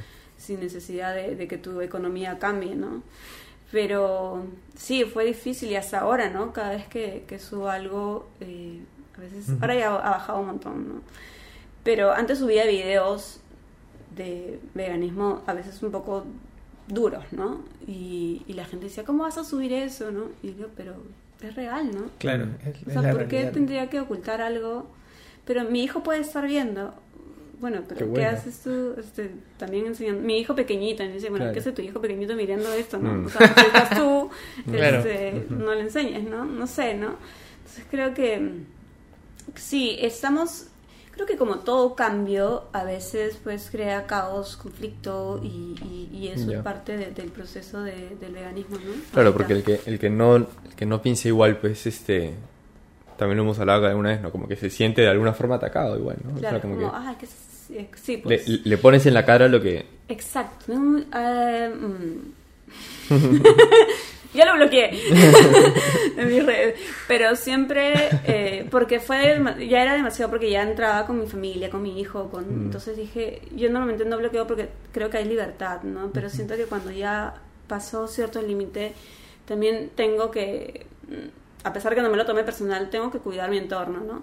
Entonces, este el, el hecho de que, de que juzgue eh, mi manera de, al- de alimentar o alimentar a mi hijo eh, y que lo juzgue de que ah, estás haciendo algo mal, como que estás atacando, yendo en contra, ¿no? Y nos estás juzgando a nosotros porque comemos carne. Yo en ningún momento he dicho que, ay, porque comes carne estás mal, ¿no? Solo comparto mi manera eh, de ver la vida o mi manera de vivir, no te estoy diciendo, ay, tú vives mal porque comes carne, además sobre todo porque vivo con personas que comen carne. ¿No? Y no, no es que me levante y les diga, ay, tú comes Claro. carne, hoy día tu día va a ser horrible. No, Claro, no. claro, claro, te maldigo, No, ¿no? claro, no, no. Y, y creo que cada uno tiene que en- encuentra su momento. No es como que les diga, oye, ya vamos a meditar y tienen que meditar de aquí en adelante Mm. todos los días. Y no es así, ¿no? Ya lo encontrarás cuando te toque. Como me ocurrió también a mí, ¿no? Te quería hacer un comentario como, o sea, de- desde el otro lado, ¿no? De lo que tú vives, este, que, que no sé qué tan cierto será o no, a ver qué, qué- cómo lo ves tú. Pero claro, tú antes lo que, lo que le presentabas al mundo, lo que nos presentabas, este, era principalmente un personaje eh, que nosotros veíamos, ¿no? Por ejemplo, en Torbellino. Este, y ahora lo que tú nos presentas es a ti. Ajá. ¿Me entiendes? ajá, O sea, un- una cosa eres tú y otra cosa era tu personaje. ajá. Entonces, cuando hablabas, ¿no? De que la- como la gente pensaba que, que eras feliz, o sea, claro, o sea, eh, yo, yo he visto, este, y, y- y he tenido algunas experiencias hablando con, con actores, por ejemplo, este, poquitos, pero, pero te lo comparto, este, que la, la percepción del público es, es, este, es muy fuerte la, la visión que tenemos del personaje. Sí, Es muy fuerte. Y te digo que para muchas personas debe ser difícil separar el personaje de la persona. totalmente, ¿no? Cada vez que Entonces- yo hacía un personaje, me convertía en el personaje. Y en la Exacto. calle nadie me llamaba como Daniela, ¿no? Me decían Susu, no, Claro. no sé, ¿no? El nombre del personaje que estuviera haciendo en ese momento. Entonces yo, yo imagino que ahí debe haber parte del, de- del peso de lo que nos has hablado, ¿no? De, Sí, de- sí, total. de esto ¿no? feo, ¿no? Pero creo que es importante que la gente sepa también que hay alguien atrás. Por eso, supuesto, ¿no? por supuesto. Pero como que sí te comparto, este, ha- hace poco hablé de una entrevista que, que le hice a un, a un actor en Argentina, este, en en la cual, o sea, realmente yo me acerqué a él, o sea, a la persona, este, queriendo conocer al personaje, ¿me Ajá, entiendes? Ajá, ajá. Entonces, eh, y, y fue toda una, Revelación. una revelación durante la entrevista, como que darle la vuelta a todo, ¿me entiendes? y al final este, terminar hablando con el actor, o sea, con la persona, ¿me entiendes? Y fue, y fue alucinante, ¿no? Y, entonces, nada, fue eh, un, un poco eso es lo que, lo, lo que percibo, ¿no? O sea, como para el público es súper difícil este, separarlos, ¿no? O sea, se- separar el personaje que estamos viendo Sí, todas y, las y noches. además es bonito porque eh, te das cuenta que lo que estás haciendo eh, sí llega, ¿no? Y, y eso eh, se agradece un montón, ¿no? Porque, claro, la gente ama a tu personaje, Claro. ¿no? Hace poco, la semana pasada creo, subí uno de mis últimos personajes que hacía en Al Fondo y Sitio, que era pues una chica... eh, pinky, expresiva, como exagerada, ¿no? Y se reía, todo era como súper banal, ¿no? Y, mm, y mucha gente le encanta este personaje y hasta ahora me dicen, ay, ¿por qué no se juntan, no? Y claro, yo digo, wow, ¿no? Yo veo ese personaje, no tienen, o sea, de hecho tiene algo mío porque yo anclaba a mi niña ahí, ¿no? Entonces era como, ah, ¿no? todo era como ligero, nada, nada tenía peso, no todo era un juego. Eh, pero mm, la gente la amaba. ¿No? La ama hasta ahorita y, y me parece lindo y lo agradezco un montón, ¿no? Porque me parece maravilloso que, que la gente te pueda recordar de esa manera, ¿no? Pero cuando me ven en la calle y me dicen, ay, eh, no te pareces a tu personaje, ¿por qué? A ver, haz como tu personaje. y es como, no es como, Lo, o como, a ver, llora, también, ¿no? o sea, un, un poco te daba toda esta vuelta, porque ponte, tú, tú has hablado de tu hijo, que tu hijo ha acompañado toda tu transformación, pues, ¿no? Porque es tu hijo. Este, pero el público no, Mm, mm. ¿no? Entonces yo, bueno, me imagino que de, de las personas que te siguen en Instagram, capaz que sí, hay algunos que han tenido, en un sentido, como que la... No, no, no para agrandarlo, pero una especie de delicadeza de, de dejarte ser, ¿me entiendes? O sea, Ajá. a ver, ella es Daniela, era así, ahora es asá, y, y- y ha pasado por todo esto, ¿no? Entonces, qué, qué- lindo eso, ¿no? este, pero que también, qué, falta de delicadeza de los que no te dejan ser, ¿ya? O sea, puta, dejen la Daniela tranquila, ¿me entiendes? O sea, Pero la gente en verdad ha sido súper amable conmigo, ¿no? Lo que pasa es que también antes en mis redes no compartía tanto de mi vida personal. Cuando he empezado a hablar más de, de un camino de, de sanación, un camino de evolución, para muchos, pues ha sido, oye, ¿qué te estás fumando? Los comentarios, los típicos comentarios, ¿no? Ahora que fumas, ¿no? ¿Qué te estás metiendo? ¿no? Ya, ya quemaste, ¿no? Pero bueno, también es como su visión de la situación, ¿no? Y, pero mucha gente ha dicho, ok, ¿no? Qué paja que muestres ese lado tuyo ahora que nadie veía, ¿no? y, y que tampoco es tan común, ¿no? O sea, me, me refiero a que, digo, personas este, que han sido súper, hiper famosas en un momento y que ahora eh, muestren abiertamente otra cosa, no es tan común, ¿o sí? No. ¿No? O sea, como que entendería que sí, o sea, digo, eh, se sabe de muchos famosos que dicen, no, chao, adiós, pero claro, no, no tienen Instagram, pues, ¿no? No, no es tu caso. Claro, claro. Sí, pero siento que esta eh, pandemia nos ha eh, permitido a todos en general, ¿no? A todos, todos, todos, todos los seres humanos poder mostrarnos eh, un poquito más, ¿no? Ese lado vulnerable, ¿no? Y porque nos hemos encontrado todos en la misma situación, el mundo entero en, en lo mismo, ¿no? Entonces creo que ha sido necesario eh, decirnos en las redes, en cualquier medio, ok, no estás solo, estamos juntos, ¿qué necesitas? Entonces eso ha sido eh, súper valioso, ¿no? Y, y- y mucha gente ha puesto sus redes como un camino eh, de, ayuda, ¿no? Entonces se ha, mostra- ha mostrado el otro lado y ese lado, eh, no voy a decir como el lado bonito, sino ese lado vulnerable, ¿no? Ok, yo también me he sentido así, yo también he llorado, yo también he sentido ansiedad, yo también he estado deprimido, también me ha dado miedo esta situación. Entonces poder mostrar nuestras emociones sin miedo, creo que para todos ha sido liberador, ¿no? Y poder utilizar, sobre todo para los que tienen un montón de seguidores, ¿no? Eh, y decir, ok, ¿no? ¿Cómo te ayudo? Es como, o yo también me he sentido mal. La gente dice, pucha, entonces no estoy sola en esto, ¿no? Si a la que sale en la televisión también la ha pasado mal, Mira, ¿no? Entonces, claro. claro, ¿no? La, la empatía, ¿no? O sea, como que eh, el otro día Adolfo también nos decía eso, ¿no? O sea, como que qué importante la empatía, ¿no? Como... Y, y claro, la pandemia nos ha casi que obligado a todos a empatizar con un tema muy específico, ¿no? O sea, bueno, con dos, porque es el coronavirus y la cuarentena, que son dos cosas sumamente distintas, Sí. pero bueno, que se, Sí, nos vinieron sí, juntas, ¿no? ¿no? Porque ha sido desde la pérdida, ¿no? Nos ha llevado También. a este, también este viaje interior obligatorio, pues porque muchas personas eh, nunca habían pasado tanto tiempo con ellos mismos y muchos que vivían solos y para los que vivían en familia nunca habían pasado tanto tiempo eh, en familia em, como 24 horas, ¿no? Entonces para todos ha sido difícil. Creo que, que ha sido un gran aprendizaje, ¿no? Que para unos, algunos lo verán como aprendizaje, otros no. Claro, mu- mu- mucha gente es como que se está quejando, ¿no? De la pandemia. Y bueno, obviamente hay mucho de qué quejarse, ¿no? Y, y digo, y mucho sufrimiento también, ¿no? Porque ha habido muchas... Sí, sí, claro. Sí, pero a estas alturas yo creo que ya Muchas nos, complejas. nos acostumbramos un poco, ¿no? Y pero, pero también está esto que dice Daniela de como que sacarle el lado positivo, ¿no? Mm, O sea, como, Claro. como ver que también nos ha traído cosas súper buenas, ¿no? Yo, pucha, apenas empezó la cuarentena, este... Mi, mi esposa estaba embarazada y nosotros nos habíamos ido un fin de semana a San Bartolo. Este, y, y ahí salió este, como el anuncio de que, ponte tú, el domingo era cuarentena. Entonces, nosotros dijimos, pero a ver, nos quedamos en San Bartolo sí o sí. O sea, no hay chances de que... Y además supuestamente iba a ser un mes, creo, ¿no? La- Primero 15 días. 15 días. 15 días, Empezamos iba a ser, 15 ¿no? días, sí.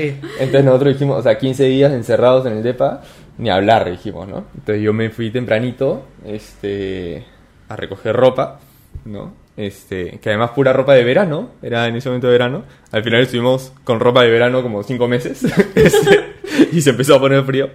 Pero una, una cosa, por ejemplo, que, que recuerdo perfecto, que era, este, que estábamos ahí como que en la, en la terracita del, del departamento, y yo le decía a Checha, a mi esposa, este como alucinándome, ¿no? Digo, porque si- siempre tiro teorías que nada que ver, pero bueno, ella me conoce, así que lo puedo hacer. Y acá en el podcast también lo puedo hacer. este, y yo decía como que, pucha, me alucino que, que esta pandemia no, no va a ser una cosa, una cosa más. O sea, no, no, no, no va a ser algo así. Porque en ese momento hasta, que- hasta se creía que sí iba a ser así, ¿no? Sí, yo creo que sí. ¿No? ¿no? Este. Teníamos la esperanza de que... Sí, pero yo, pero yo le decía, por ejemplo, ¿no? No creo que, que nos volvamos a saludar con besos. ¿no? O sea, que va a pasar esta pandemia, no sé qué, pero, por ejemplo, eso, yo creo que eso creo que va a cambiar. ¿no? O sea, que ya no va a haber ese beso, ya no va a haber tanto abrazo. Este, yo creo que Inés, mi, mi hijita, eh, no va a tener la- el mismo trato físico eh, que nosotros teníamos de chicos, pues, ¿no? Y, y es más, yo creo que este que de esta pandemia vienen otras, pues, ¿no? O sea, cre- creo. Este, lo creí en ese momento y, y lo sigo creyendo, ¿no? Como que eh, Nos ha cambiado el estilo de vida. ¿no? exacto. Y me O sea, el, parece el bien. mundo ha cambiado. Yo, bueno. Y me parece interesante. ¿Te parece bien, dijiste? Dímelo. Sí. Ya. Sí, sí, porque creo que, que, mm, vamos, hemos empezado a conectar desde otro lugar, ¿no? Desde el hecho de que tenemos una mascarilla que ya eh, nos obliga a mirarnos, Mm. Porque antes no nos mirábamos, ¿no? Pero ahora te tienes que mirar para no chocarte, ¿no? Y al comienzo sí, pues caminabas por los supermercados y solo te mi- mirabas. Y antes, mm, ¿qué tú mirabas? No mirabas a nadie, con la No, justa, claro. ¿no? O te expresabas con la sonrisa, o qué sé yo, ¿no? Pero mirarte para ver a dónde vas a cruzar, ¿no? ¿Dónde estás yendo? No, entonces Mm. nos ha llevado a, a, a leernos de otra forma, ¿no? Y también me parece importante el, el hecho de, de cuidarnos con la mascarilla, ¿no? Porque mucha gente lo hacía antes, ¿no? Desde los resfríos y todas esas cosas, poder ser conscientes de que, claro, mi- si yo estoy enferma o tengo algo, podría, pues, Esparcir con- esparcirlo, ¿no? Y, y algo que has dicho de, de, de los besos, ¿no? Uno no tiene que estar besando a todo el mundo también. Claro. Es importante eso, ¿no? A mí a veces me decían, ay, pero ¿por qué tu hijo no saluda a todo el mundo? Y yo, porque no te conoce. No, pero tú misma como personaje público, Mm, me imagino que mucha gente se te debe acercar. Y no es que te vuelvas selectivo, ¿no? Sino que eh, valoras más. Claro. Pero, pero el beso y el abrazo tienen también un valor. Yo, yo te lo digo, en Buenos Aires este es es 10 veces más que acá. Sí, claro, No, pero me este- refiero a que en esta sociedad es como la típica, ¿no? Saluda, ¿no? Un beso, ¿no? Y no necesariamente tienes que saludar con beso a todo el mundo. Claro. Y yo lo creo porque estás como exponiendo a alguien que de pronto no le gusta esa persona o tiene la sensación de que no, su energía no me gusta y que no, no sé, no lo conozco, no es mi cuerpo y tengo derecho a decidir con quién, a quién abrazo y a quién no, a quién beso y a quién no. Sin Sobre duda. todo con los niños, ¿no? Ya como adultos podemos entender que nos podemos abrazar con quien queramos, así haya pandemia o no. ¿no? Entonces, y, y- y es una decisión personal, pero creo que nos está llevando a cuidarnos más y a conectar desde otro lugar con mucho más respeto. ¿no? O sea, está está súper bueno eso, eso que dices, la, como que sea una cosa mucho más libre, pues, ¿no? Al final, definitivamente debería ser libre, ¿no? Este, a, a mí sí me da un poco de cosa, de, como que se pierdan los besos y, y el abrazo, ¿ah? O sea, sí me pero da un poco pero de... igual lo haces. Claro, eso te iba a decir, pero aprecias más lo que lo haces. Pero- y, y no pero con todo sí- el mundo, ¿no? O sea, yo veo a mis amigos y, y he visto a mi amigo Marco que ha venido de México y lo he abrazado y lo he besado y es como, ay, ¿no? Porque, Claro. porque sí, porque lo necesitamos, necesitamos el contacto físico. Y lo aprecias mucho más. Y la aprecias Probablemente mucho más, que, ¿no? que- que Pero no es que vaya por la calle abrazando a todo el mundo, ¿no? Y, y, y porque creo que, que igual uno tiene que, que, que cuidarse, ¿no? Y sobre todo, lo digo más sobre todo con los niños, ¿no? Que, Mm. como te digo, vivimos en esa sociedad donde yo me acuerdo que mi mamá me decía, saluda, saluda con beso, ¿no? Y es Claro. como... Claro, no quiero. "Mm, no quiero, ¿no? Claro. O, o no sabes que, por qué me incomoda, ¿no? No sé, no tantas cosas que se pueden leer dentro de un abrazo, ¿no? Anécdota de la niñez. Richie Sí, iba... iba a contar eso ¿Qué también. pasa? A ver, a ver, ¿qué los Richie iba, iba y este, nada, de- una cosa de, de- de chicos, como que saludaba a las tías, ¿ya? Les daba beso y de ahí se limpiaba con el brazo, se limpiaba la boca. Era como que su mecanismo de, de Claro, cuidarse. pero, ¿no? pero para mí era obligatorio. O sea, yo llegaba a un sitio y tenía que saludar a. O sea, todo, si habían 100 personas. Yo, de hecho, este, no sé, mi papá trabajaba en una oficina con 50 personas Y pasabas de uno en uno. y obliga, o sea, ya quieres hacer algo, bueno, anda, saluda a las 50 personas, regresas y vemos qué quieres hacer, ¿no? Bueno, saludaba a las 50 personas, pero beso, me limpiaba, beso, me limpiaba. Me has hecho, acor- no me ac- yo no me acordaba, pero creo que nos hemos acordado en el mismo segundo.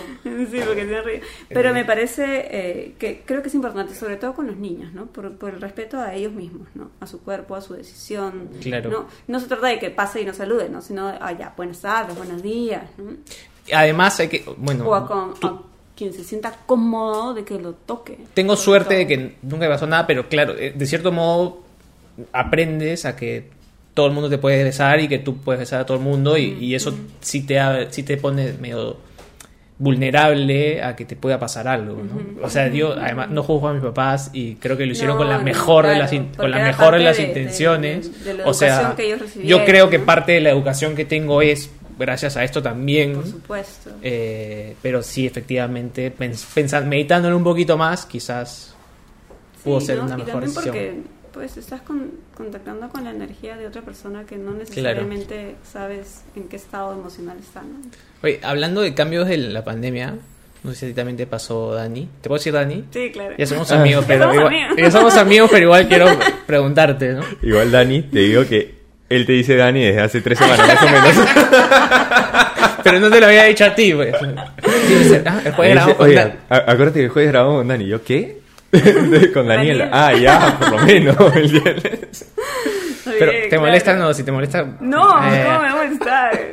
Este, no sé si te pasó, pero a mí me pasó, bueno, siendo esta pandemia al 90% de seguridad zoonótica, o sea que es, fue transmitida de un animal a un ser humano y que explotó todo esto y que además nos dejó muy en evidencia lo vulnerable que somos al cambio climático.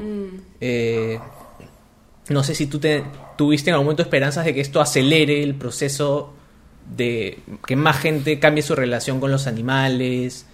Eh, no sé, como que yo sí en algún momento dije, wow, o sea, esto, esto que está pasando es heavy, es grande y sin duda alguna eh, va a generar un cambio importante y no ha sido el caso. No sé si lo, lo pensaste en algún Sí, momento. Sí, Ahora, creo que cuando empezó la pandemia, una de las cosas maravillosas dentro de lo que vivíamos fue pues poder ver el cambio del cielo. Claro. ¿no? El- yo en esa época vivía frente al malecón y mm, habían pues escuchaba los pajaritos, escuchaba el mar, cosa que no hacía no, no, no lo podía hacer antes, ¿no? Y era realmente como, wow, qué lindo, ¿no? Y creo que sí, mucha gente ha sido mucho más consciente de eso, no necesariamente por, no sé, pues por, por porque escucharon más animalitos o vieron más delfines en el mar, ¿no? Sino por un, un tema de salud, porque también estuve leído que en algunos países el, había, como se había consumido más cosas veganas que antes, ¿no? Ah, sí. Entonces, eh, me pareció interesante. Creo que estamos justo entrando en, en, un gran cambio, ¿no? Yo no, no creo en las casualidades, ¿no? Creo que eso ocurrió porque necesitamos reinventarnos, reiniciarnos y, y se reinició el planeta. Nos estamos este, reiniciando como país y, y esa manera de, de, desaprender y aprender pues siempre te lleva a un caos, ¿no? Que luego te, nos llevará a la calma, ¿no? Pero creo que, que, que, hemos entrado en este proceso con, con, la pandemia, ¿no? Como que la gente ha empezado a ver desde otro lugar y, y lo veo desde el hecho de que mucha más gente eh, está buscando eh, su estabilidad emocional, ¿no? Y, y, eso va linkeado también con la alimentación. Entonces la gente está siendo mucho más consciente de cómo ha estado viviendo antes, ¿no? Cómo ha sido su realidad, eh, cómo si ha estado siendo feliz o no. Mm. ¿no? Y entonces, y, es, y me pasa por, por, por mis sesiones, por mis talleres, ¿no? Que, que veo este, mucha gente eh, de distintos lugares. Tengo justo, ayer empecé un taller de amor propio y entró un, está un, un, un hombre y cuando le preguntamos, porque cada uno se presenta, ¿no? Se presentó y dijo, este, bueno, yo sé, pues había en realidad de todo, pero es como dijo yo, trabajo en las minas, ¿no? Y dije, me pareció maravilloso, pues, ¿no? Dije, wow, me dijo, sí, pues no, yo entiendo cómo funcionan las máquinas, ahora quiero entender cómo funcionan la gente que trabaja conmigo. ¿no? Claro. Y para mí fue, lo amamos todos. Entonces, creo que nos está llevando a ver ese otro lado humano que no veíamos antes, ¿no? Y, y nos está invitando, y eso también sin juzgar a nadie, porque cada uno en este camino va a decidir si se quiere quedar aquí o si quiere seguir avanzando, ¿no? Mm. Este, pero sí creo que está como la invitación a observarnos, ¿no? Solo que hay que tener valentía para ir a este viaje y decidir, ok, necesito soltar ciertas cosas, necesito cambiar ciertas cosas, necesito alejarme de ciertas personas, o me, estoy dando cuenta que he vivido siempre eh, rodeada de, de, personas que no me hacen bien, no sé, ¿no? Como hemos sido mucho más conscientes de, de cómo estamos viviendo y si estamos siendo felices con lo que estamos haciendo, con lo que estamos dándole al mundo eh, con, en el trabajo en el que estamos, ¿no? Eh, con la persona con la que estamos, no sé. Como que hacen, entrado en ese camino de cuestionamiento y creo que todos, ¿no? Y además, no solamente hay, creo que hay una crisis este, política en nuestro país, ¿no? Creo que todos los países, o varios países, están entrando eh, en ese cambio, ¿no? Entonces creo que, que es parte de, del del cambio al, al, que nos ha llevado esta pandemia, ¿no? a ser mucho más conscientes de, y de no quedarnos callados. ¿no? Me parece increíble lo que estás diciendo porque yo como, como, que ahorita estoy del otro lado, ¿no? O sea, como que estoy bien desesperanzado. Porque no, no solo por la crisis política, porque yo creo que esta crisis política ha sacado lo peor de mucha gente. Uh -huh. eh, Pero eso es parte del cambio. Ojalá, oja, o sea, es que te, justo lo que te digo, ¿no? El trato de los animales. Incluso en algún momento yo decía, estamos encerrados dos meses, nos estamos volviendo locos. Yo me imagino que nadie va a volver a pisar un zoológico después de esto, ¿no? Y hoy se vuelven a abrir los zoológicos y sigue yendo sí, gente. Sí. No sé, es como hoy, este, digo, yo tengo un montón de privilegios y estoy súper bien, no, no, tampoco, uh -huh. es importante reconocerlo, pero sí estoy súper desespera desesperanzado del mundo en general y del país. Uh -huh. eh, no sé, me, me, me, encanta escuchar tu perspectiva de, de, que, de que esto es parte de un cambio eh, importante, ¿no? Que, oja, que ojalá tengas razón. no, o sea, pero el solo hecho de tomar el caos con la calma con la que lo has mencionado ya es bastante. O sea, como que hablar de caos de la forma tan calmada como lo dices. puta, creo es, que, que, es lindo igual. Vivimos o sea, creo que, que vivimos eh, en pequeños momentitos de caos y es como también en, en cómo alimentamos este caos, ¿no? Y, y caos mental, ¿no? Desde cuando corremos y llega un momento que ya no puedes más y tu mente te va diciendo, ay, no, ¿qué, qué has levantado a esta hora? Ándate a dormir, ¿no? No vas a poder, para, ¿no? Mm, Ya. ¿no? Y ese Claro. ruido, ¿no? Entonces creo que, que de, es parte, ¿no? Eso es como, ¿cómo vamos a transitar ese caos, ¿no? Con amabilidad, porque no lo vamos a poder eliminar, ¿no? O genera más conflicto.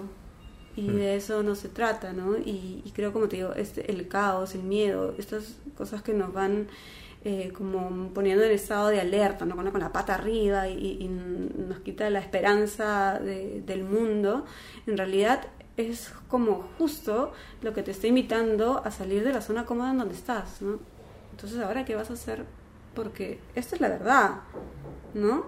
Y además siempre hemos vivido en incertidumbre, ¿no? Sí. Nunca hemos tenido nada planeado, nunca sabemos, y la pandemia nos ha demostrado que no sabemos qué va a pasar aquí un minuto, cinco minutos. Los temblores nos están demostrando que no sabemos qué va a pasar de aquí en dos días, en media hora, ¿no?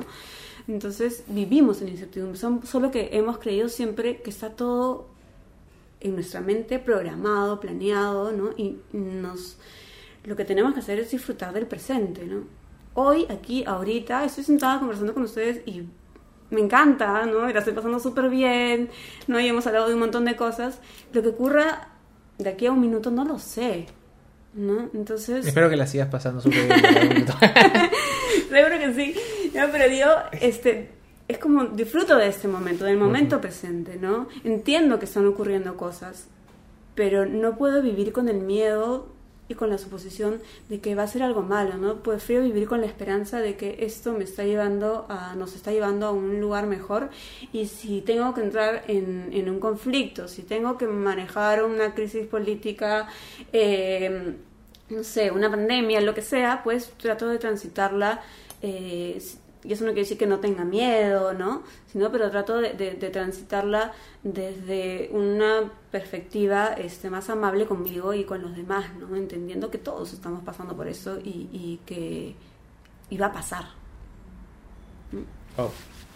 Yo soy de la idea de que como que el mundo es bien agresivo, ¿no?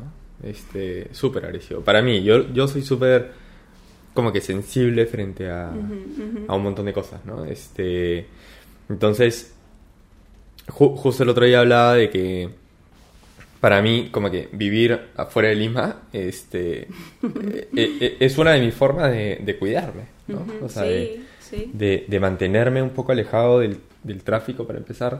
Este, Del caos. Del caos, sí, sí. O sea, y, y, y algunas personas que, que, que generan, o sea, que me crucen la calle y, y que da la casualidad de que en Lima están un poco más molestos, un poco más agresivos que en otros lugares. Este. Entonces hay una, hay una especie de buscar un refugio, ¿no? Este. Que yo lo vivo súper fuerte. Y, y si fuese por mí, fácilmente me iría al, al, al monte a vivir este, Al Tíbet. al Tíbet, tibetano. tranquilamente, tranquilamente, ¿no? Este, pero bueno, en- en- o sea, como que entiendo que tu caso, la meditación también es eso, ¿no? O sea, es como un refugio, es una que se nota como lo, como te digo, o sea, como te ha generado una especie de, de cuidado, este, que lo transmites. Bueno, yo ya lo veía, o sea, ahora siguiéndote en las redes y todo, ¿no? Pero ahorita como que tenerte acá sentada es como, brother, es súper fuerte lo que, lo, lo que transmites, ¿me entiendes? Así que nada, lo quería decir. Bueno, Sí, en- bueno, pero igual es necesario. Yo hay Mm. días en que ne- necesito salir, ¿no? Y, y busco salir porque eh, no es como que vivo en estado de meditación. Sí, obviamente me ayuda, me, me conecta, pero también es como, también busco eh, limpiar mi energía, eh, ¿no? Sonora, ¿no? claro. Sobre todo porque, bueno, yo vivo con mi mamá que tiene ahora, por la pandemia me tuve que mudar con mi mamá que tiene 90 años y tiene demencia senil, entonces es un proceso difícil. Claro. ¿no? Entonces a veces prende, prende su televisor o tiene el televisor prendido toda la noche, ¿no? Este, o se levanta a las 11 de la noche a tomar desayuno. Entonces, este, necesito un poco encontrar ese espacio de silencio real también, ¿no? A pesar de, de la de que la meditación me lleva a ese espacio, a veces también es necesario, ¿no? Ir y, y buscarlo, ¿no? Y, y- y no está mal, no se trata de aislarnos del mundo, ¿no? Porque, Claro. claro, yo siempre hablo de los monjes tibetanos, pero ellos tienen un propósito de vida. O sea, Claro. su decisión es eh, meditar por la energía del mundo, por la paz Claro, mundial, ¿no? No, es no- que estén ahí es escaparse del no es mundo. escaparse del mundo, Por eso un- yo, que- o sea, ju- justo lo decía así porque yo a veces sí tengo ganas de escaparme del mundo, ujú. Pero no lo hago. Entonces, este, hay un motivo por el que no lo hago, ¿no? O sea, que, que, que nada, de alguna u otra forma sigo este, construyendo una vida en este mundo. Entonces, eh, aquí estoy, pero, pero no me faltan las ganas, ¿no? Claro, No me faltan las los ganas. monjes tibetanos tienen una razón de ser, pero también hay casos como Jay Shetty, ¿lo, ha- lo has visto, lo, lo sigues? Es el que escribió Think Like a Monk. Ah, ya sí. Bueno, él fue monje Ajá, tibetano ajá, mucho ajá, tiempo y él se sigue sintiendo un monje, pero él descubrió que su Propósito. como que su dharma, su, su propósito Ajá, ajá. eh, era como transmitir todo esto que ellos aprendían. De hecho, él contaba, un poco lo contaste al comienzo de, de la, de la conversación, que ellos aprenden a respirar. Bueno, él tuvo como no sé cuántas clases de respiración y él decía, ver, o sea, bueno, él es inglés y cuando fue al Tíbet y, y tuvo esos cursos de meditación que además los enseñaban chicos de 7, 8 años porque desde muy chiquitos Sí, son, sí. son unos, o sea, desde muy chiquitos están ahí en el monasterio. eh, y un poco lo que él hace, o sea, es- es- tienen una razón de ser, pero él entiende que también se necesita mucha gente que transmite esos conocimientos al, al digo, a la gente que somos más mundanos, ¿no? Que, que entiendo que es un poco lo que tú estás haciendo también. O sea, desde lo que has aprendido. Sí, creo eh, que es importante compartir lo que aprendes, ¿no? No solo quedártelo, ¿no? Ah, ya, yo soy feliz y soy feliz conmigo, no. eh, creo que, que, mm, el- hay que generar movimiento, en todo, en la vida, ¿no? Todo es movimiento, ¿no? Entonces, eh, y el dar y compartir lo que te hace bien, pues es importantísimo, ¿no? No- Porque obviamente no te lleva al ego de, ya, yo me siento bien y no me importan los demás, ¿no? Sino de poder decir, quiero que más personas se sientan bien, ¿no? Y, y de eso se trata, ¿no? Eso es como, eh, como el veganismo, ¿no? El, el buscar ese propósito de que menos animales sean lastimados, ¿no? Quizás no, lo no se consiga en cinco años, pero por lo menos hemos salvado 20 animales más, Claro. ¿no? Entonces... Y cada día cuenta, Y cada día cuenta, no- ¿no? no pensar en Entonces, eso. Creo que eso es importante, ¿no? No quedar como yo soy vegana y con eso aporto al planeta, aporto a los animales, ¿no? Pero si puedo compartir un poquito más, ¿no? Si puedo lograr que todos en mi casa eh, eh, tengan una comida vegana por lo menos un día, ya estoy reduciendo el consumo de agua, estoy reduciendo, este, pues, ¿no? El, eh, la matanza de animales, ¿no? Entonces, algo estamos haciendo, ¿no? No se trata, porque si no nos llenaríamos de frustración, ¿no? Si yo me levanto un día y digo, ah, ya, quiero que todo el mundo medite, quiero cambiar el mundo, ¿no? Quiero contener a todo el mundo y que todos entren en mi taller, no podría, es imposible, ¿no? Pero si aunque sea puedo ayudar a una persona y puedo eh, darle las herramientas, ¿no? Para que pueda transitar su vida con amor, con amabilidad, pues ya me siento orgullosa de mí, ¿no? Claro. Y creo que de eso se trata, ¿no? Si no, pues viviría frustrada, ¿no? Y que me pasó al comienzo, ¿no? Cuando eh, este, empezó la pandemia, eh, y yo decía, ¿y ahora qué hago, no? Oh, ¿Cómo transito eso, no? Y cómo ayudo a más personas, ¿no? Y quería ayudar a todo el mundo. En un momento me di cuenta que, ok, me estoy... No puedo, Abrumando. ¿no?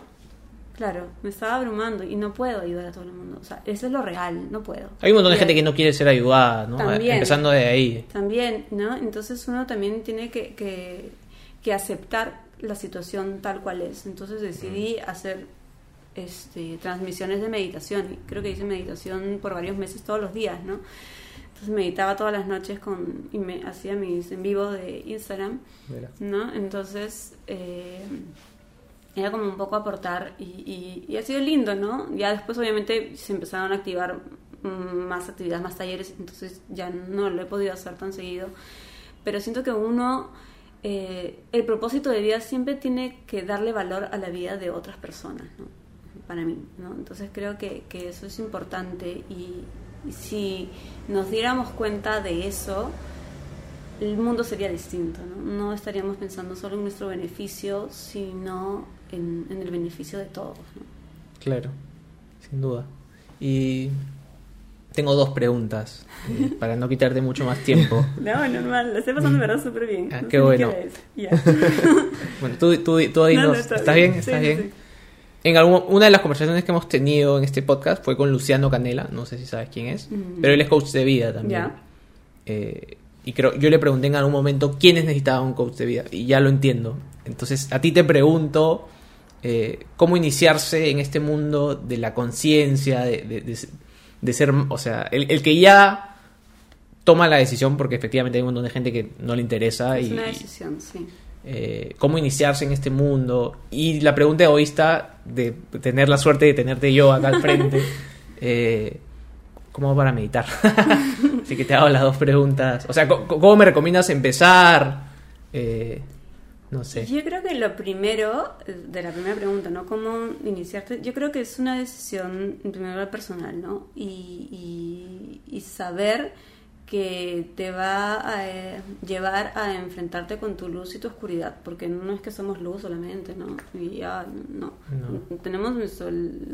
Somos equilibrio, somos balance y necesitamos luz, necesitamos oscuridad para que haya ese equilibrio, ¿no? Entonces... em, yo creo que sí, la mayoría de personas no deberían tener miedo de buscar un espacio para poder hablar de cómo se sienten, Y ahí empezar, ¿no? Desde darme un espacio para mí y ese espacio es un acto de amor propio. Entonces creo que, que todo parte de uno. Si tú te sientes bien, tu entorno va a estar bien, ¿no? Y vas a querer que más personas se sientan bien.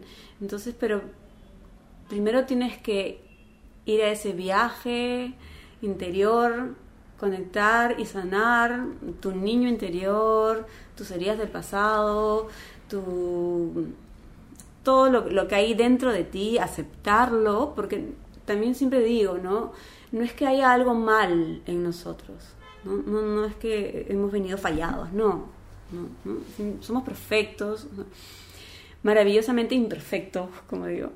Eh, hay cosas que regular, porque tenemos experiencias de vida y a veces no tenemos las herramientas de niños para poder superar ciertas cosas.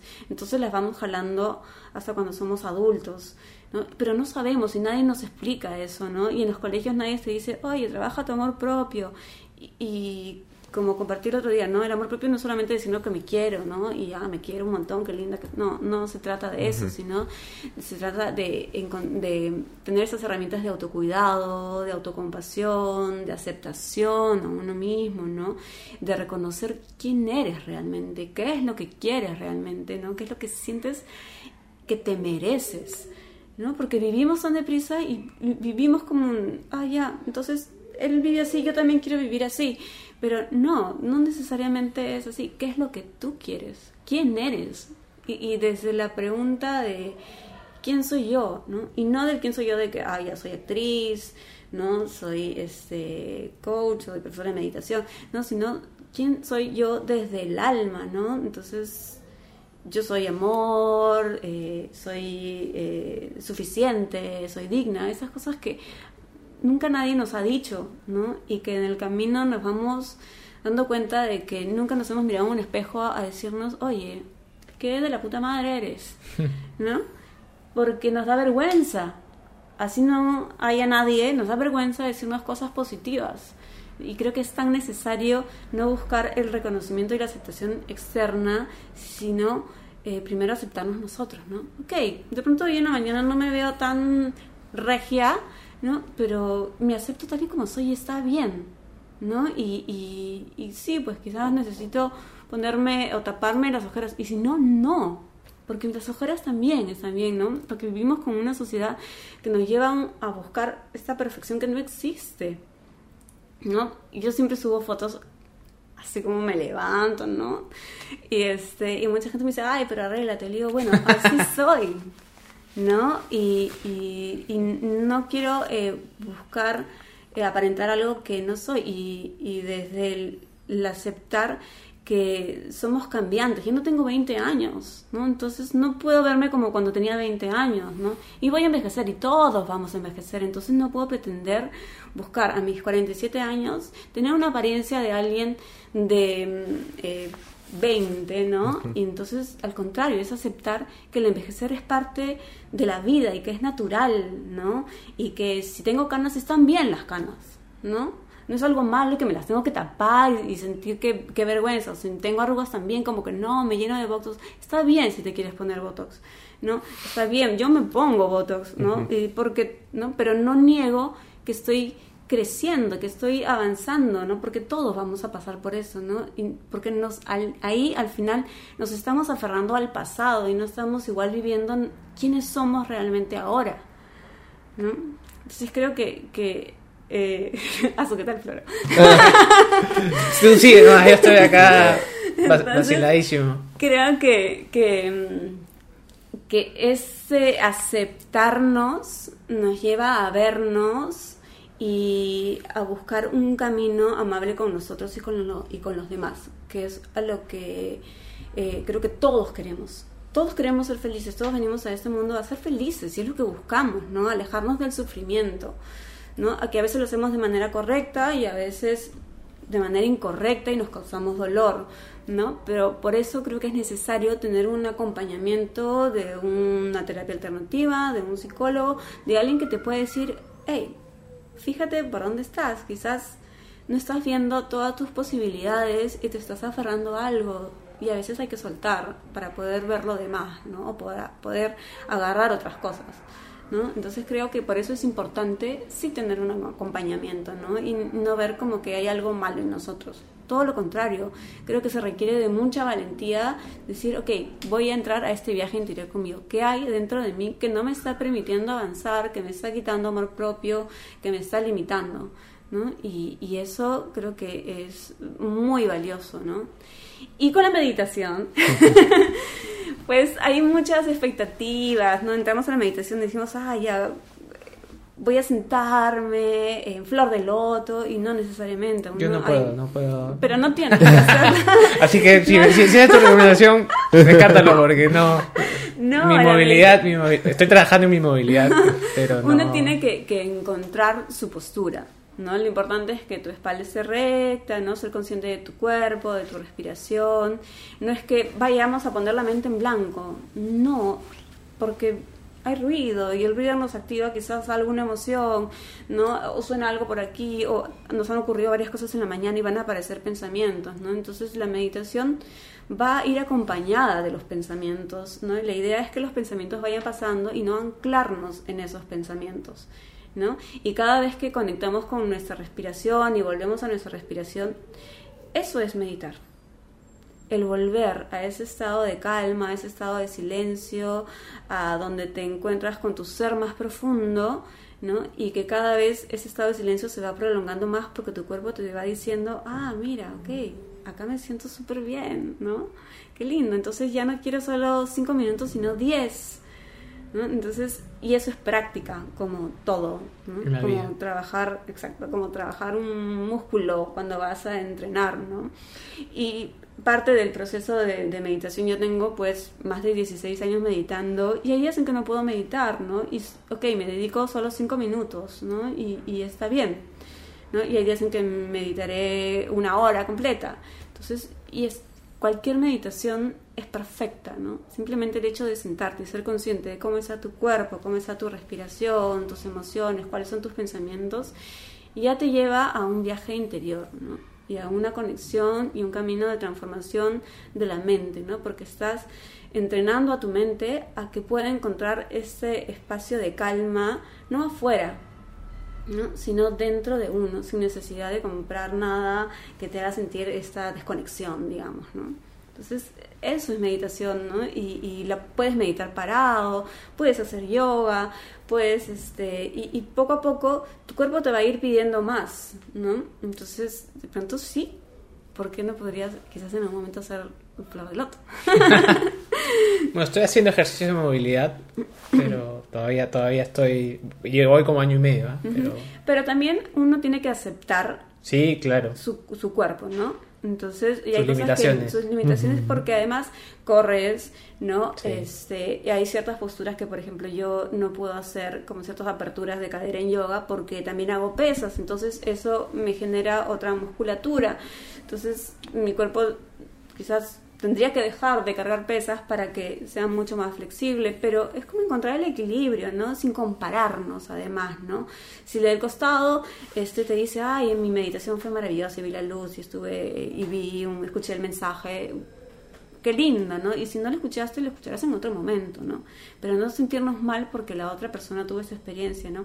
O no llegar a meditar diciendo, ya, hoy también voy a ver la luz. Y si no ves la luz, ah, esto no me funciona. No, ahí como la vida, ¿no? Es un sub y baja y la meditación no es lineal. Es como cambiante, por eso se puede repetir la misma meditación este, todos los días, porque no todos los días nos sentimos igual, ¿no? Entonces es simplemente conectar contigo y, no exigirte desde el comienzo, allá voy a meditar media hora, si nunca has meditado, ¿no? Quizás lo puedes hacer, quizás necesitas empezar con un minuto y después vas, porque es entrenar tu mente y le estás diciendo, ok, esto funciona, ¿ok? Vamos a reaprender, vamos a desaprender, vamos a alejarnos del ruido por un momento, este, y vamos a conectarnos con este espacio de silencio, ¿ok? Intentémoslo. Entonces, lo haces y lo practicas y de pronto, pues como te digo, te encuentras meditando una hora y, y dices, wow, qué paja. ¿no?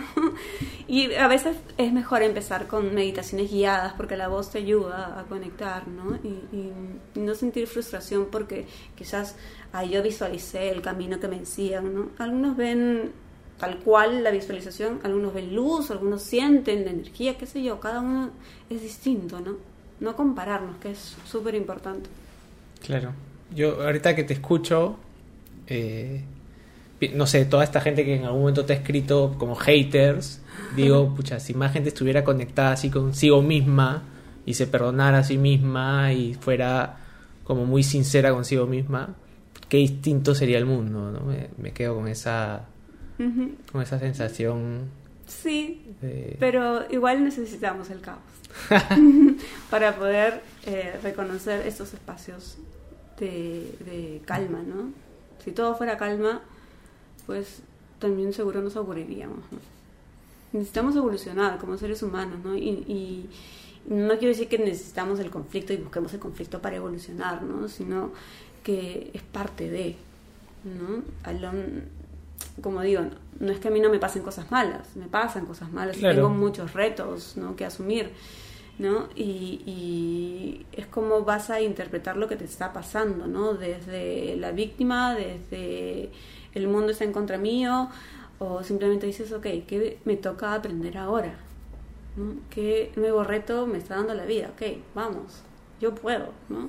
Y si algún día no puedes y te da ganas de parramarte en tu cama y llorar todo el día, también está bien, ¿no? El otro día lo intentarás mejor. Y ya está. Me he quedado pensando un montón en un amigo mío, este, mientras que te escuchaba hablar. Eh, un amigo del alma, Claudito. Este. Que él. eh, por- él trabajaba en un colegio, en varios colegios, donde, y coincidí con él en un colegio. Y este. Y tenía una, una forma muy particular, porque tú has hablado de, de eso de, de quién soy, ¿no? Y, y de que no, no soy solo actriz o solo coach, no sé qué. Él hablaba muchísimo de eso. Y este, entre otras cosas, es, es ingeniero agrónomo, creo que veterinario y coach. ¿vale? O sea, es como, es muchas cosas. Pero, pero él, una cosa que hacía mucho, y a mí me encantaba, era que iba por el colegio, es un señor que tiene tipo el pelo blanco, barba, un señor así como que iba así y abrazaba a los niños y les preguntaba, ¿cómo estás? Pero no me puedes decir bien ni bien ni mal.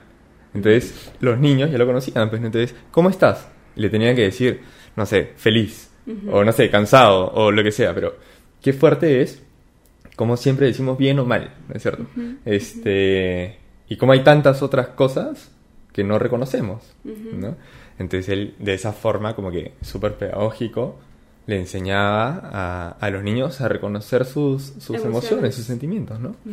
Sí, Sí, qué importante. A mí me parece que, Y, y, mira, con esta época de, de pandemia, ¿no? El- la realidad escolar ha sido difícil para todos, ¿no? Para los papás, para los profesores, ¿no? Para los alumnos, ¿no? Y, y yo agradezco mucho que en, en el caso del colegio de mi hijo hayan como en algún momento priorizado eh, la salud mental más que las calificaciones, ¿no? Porque creo que para muchos ha sido este, enfrentarnos a algo que jamás nos imaginamos, ¿no? Claro. Entonces, pero sí creo que como en educación debería estar incluida la eh, salud emocional, ¿no? Y desde hacer yoga en el colegio desde chiquitos, o meditar, o hablar de las emociones, no solamente cuando vas al psicólogo del colegio, ¿no? Sino de poder atender este cómo te sientes el día de hoy, porque no todos los días los niños llegan igual, no sabes qué ha pasado en su casa, ¿no? Igual con los profesores, no sabemos qué es lo que están viviendo, ¿no? Y con los profesores mucho más, porque sobre todo los niños pequeños, este, registran información de manera corporal, no necesariamente con las cosas que le dicen. Entonces, si el profesor viene así como cansado, ¿no? O está molesto, ¿no? Está registrando algo ahí de manera inconsciente. Entonces, es importante que todos conectemos con nuestro cuerpo, ¿no? Con, con nuestras emociones, ¿no?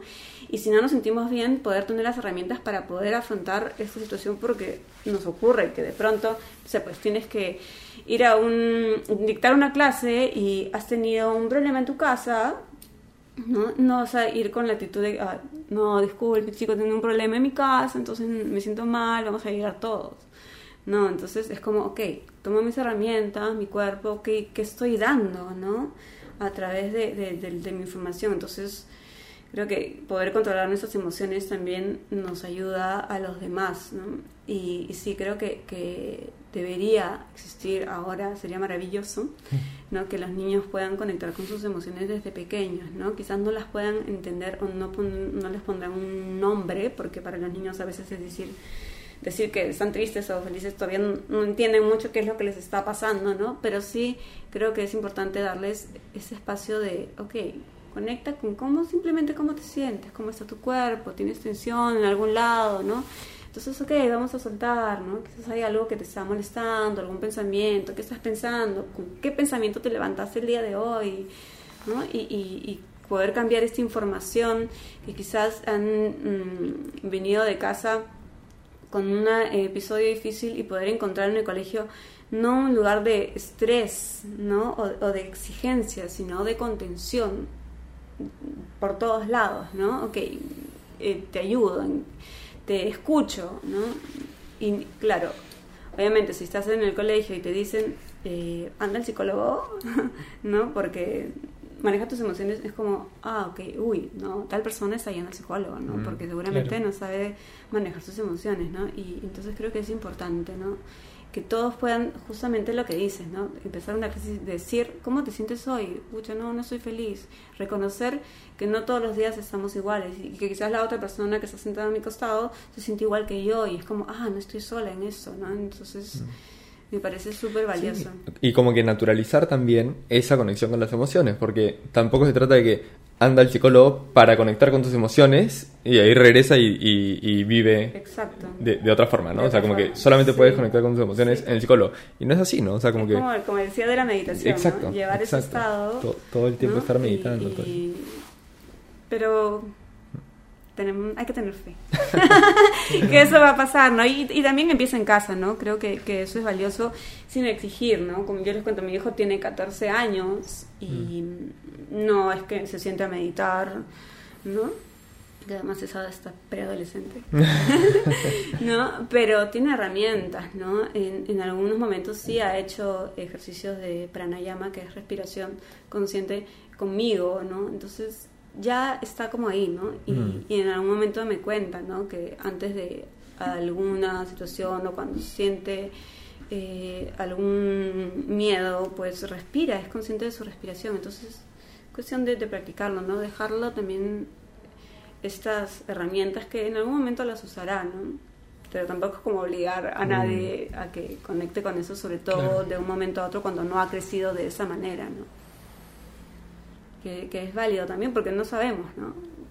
A veces me preguntan, ¿no? ¿Y tu hijo este, también medita y hace yoga. Le digo, bueno, ¿no? O sea, mi- este es mi camino, ¿no? Él quizás tendrá que vivir muchas cosas antes de poder meditar de manera consciente, ¿no? Y, y no, no se le puede obligar a nadie a nada.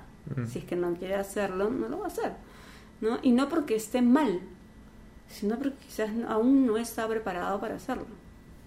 Entonces, Claro. sin juzgar, ¿no? O, o- o lo hará distinto, ¿no? Hablará distinto. Ajá. Yo voy a terminar con una pregunta y contar algo súper personal. Felizmente casi nadie llega hasta, hasta tan avanzado el episodio. Eh, Yo voy a pon- poner. Tiene que llegar hasta el final. Claro, claro. Yo, bueno, yo he tenido épocas en mi vida en, en las que he sido muy llorón y épocas en muchas, muchos años en los que no he llorado nada, pero es como que se me abre una, un- una ventana, entonces me da como dos meses de, de- de llorón o un año de llorón. Eh, pero bueno, en los últimos... Bueno, yo en, en mi terapia lloraba de vez en cuando con mi, psico- mi psicoterapeuta, muy de vez en cuando, pero después de eso ya hace como tres años que no lloraba. Y la última vez que lloré y me senté 15 minutos a llorar fue hace un mes más o menos, porque me llamó un primo, yo trabajo en, en turismo y tenían que viajar porque a, a un, al hermano de mi mamá le dio un infarto en Los Ángeles. Ujú. Eh, y yo, pucha, o sea, no solo quiero muchísimo a mi tío y, y está muy apenado, sino que yo, bueno, tenemos reuniones familiares cada dos semanas o cada tres semanas, somos muy unidos, o sea, la familia de mi mamá es muy unida y los quiero muchísimo a todos. Eh, pero soy el único vegano y además comen porquerías, basura. eh, bueno, no quiero decir basura en la comida, pero comen muy mal. Este. Y mi, y, y mi momen- ese- esos 15 minutos de llorar, no solo por estar muy, felizmente mi tío está mucho mejor ahorita y, y- y- y no pasó nada más grave, o sea que por, por ese lado todo bien. Pero sí me sentí muy frustrado de decir, o sea, además él es corredor de toda la vida, es súper sano. No sé si cambiar su alimentación, o sea, no soy médico tampoco para... Pero yo con todo lo que he leído y con todo lo que he investigado, yo me imagino que si él llevara una dieta basada en plantas, y mm, tiene 60 años, muy difícil cambiarlo, ¿no? No le hubiera pasado, ¿no? Y esa frustración de decir, tengo esto que he encontrado que es que, le puede cambiar la vida a alguien que quiero tanto y, jamás se lo voy a imponer, pero no poder imponerlo, que es un poco lo que tú dices ahorita, ¿no? Cada uno tiene su camino, cada uno lo va a escoger.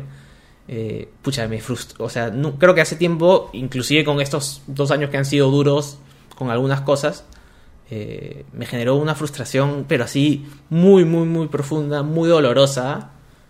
Eh, y, sí que importante es, es saber llevarlo, porque, o sea, no soy culpable, ni, ni me siento culpable tampoco, pero, pero, pero sí, o sea, pero sí me siento eh, con, con muchas más ganas de hacer activismo, pero tampoco puedes imponerlo, y esa, y esa sensación eh, como de encuentro, como, pero de encuentro tipo mal, ¿no? Como, como que, que te divide, ¿no?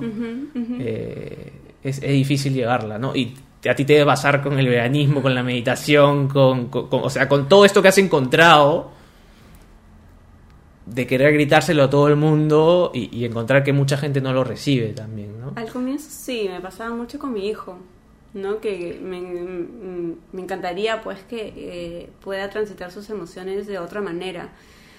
Y, pero bueno, entendí que eh, yo le puedo dar todo el kit de herramientas. Le puedo hacer la comida vegana, le puedo hacer todo, pero va a depender de él, porque es una decisión personal, ¿no? Y entonces ahora simplemente es como que dejo señales, ¿no? Saco el cartelito, ¿no? porque es lo que me toca, Claro. ¿no? Y es lo que puedo hacer, ¿no? No, no obligarlo. Pero así sea su mamá, no soy responsable de sus decisiones, ¿no? Entonces, mm, y quizás el, el hecho de, de a veces, pues, no, sí, pensamos, ¿por qué? Si no comiera, si comiera mejor, la situación sería distinta, pero no sabemos tampoco qué emociones se está transitando en él. Las emociones también se vuelven físicas, entonces son un montón de factores, ¿no? Y no es que no puedas hacer nada, ¿no? Simplemente el hecho de poder, no sé, mandarle un libro, ¿no? Ah, mira, esto me funcionó, quizás te funcione, si no, no. Entonces, pero, y, y no te quedas con esa sensación de que no has hecho nada, ¿no? pero creo que, que lo importante de, de esto, eh, de estas situaciones es reconocer que has podido llorar y que es maravilloso porque además los hombres tienen esta absurda creencia de que los hombres no lloran, ¿no? Y, y todos deberíamos llorar con una libertad, ¿no? Y, y- y lamentablemente la sociedad pues nos reprime, ¿no? A pesar de que yo, mi hijo, desde chiquito le digo llora, ¿no? Tiene como esta lucha de, no, me vuelve frágil, ¿no? Y, y está bien, no tenemos que ser fuertes siempre.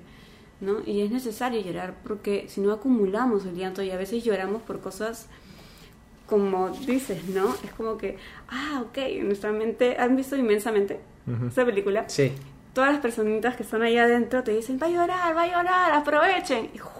Y lanzan desde lo que no lloraste de niño, Sí. ¿no? Y aprovechan para sacar todas esas emociones y liberar sus emociones de alguna manera, ¿no? Entonces es súper valioso.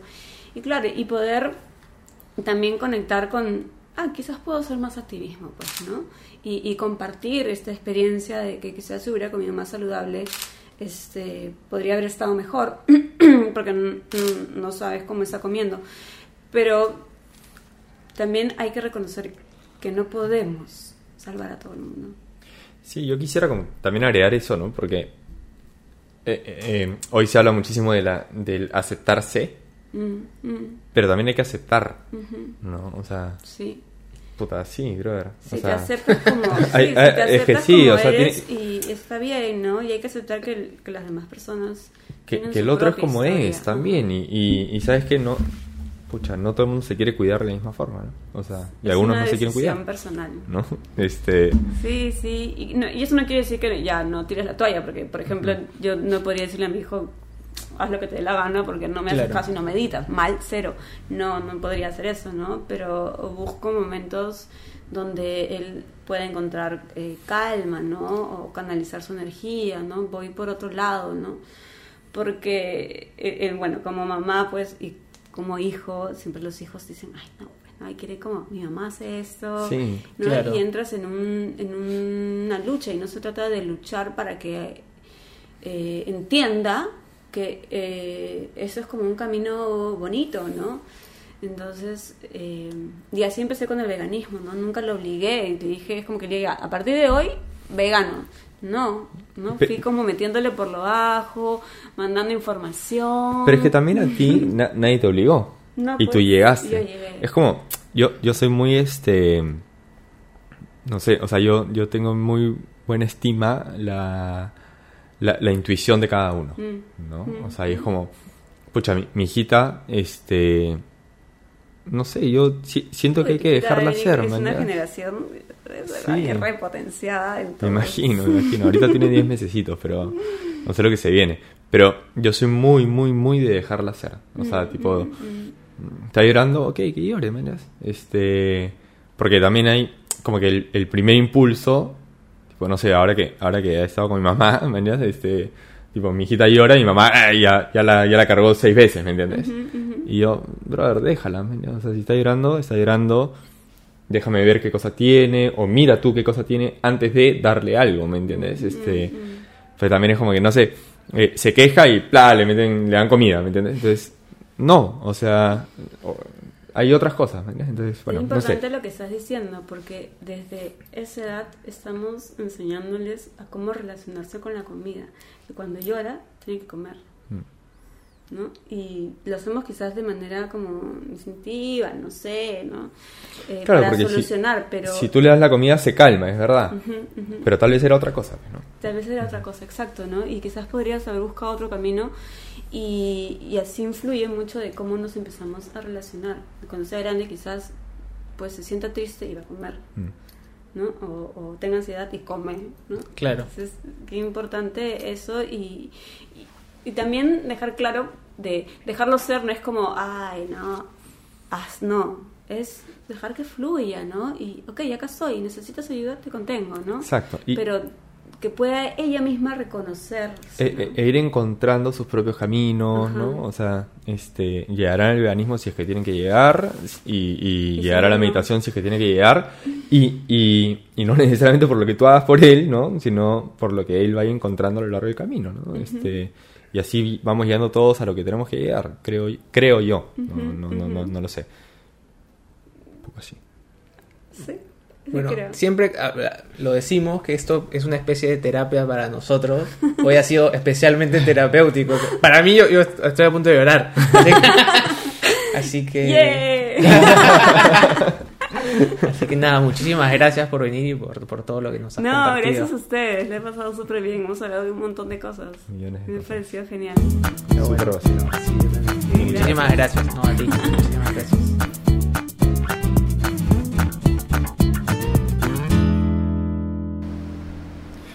Bueno, gente, esta fue Daniela Zarfati en Yo Quiero Ser.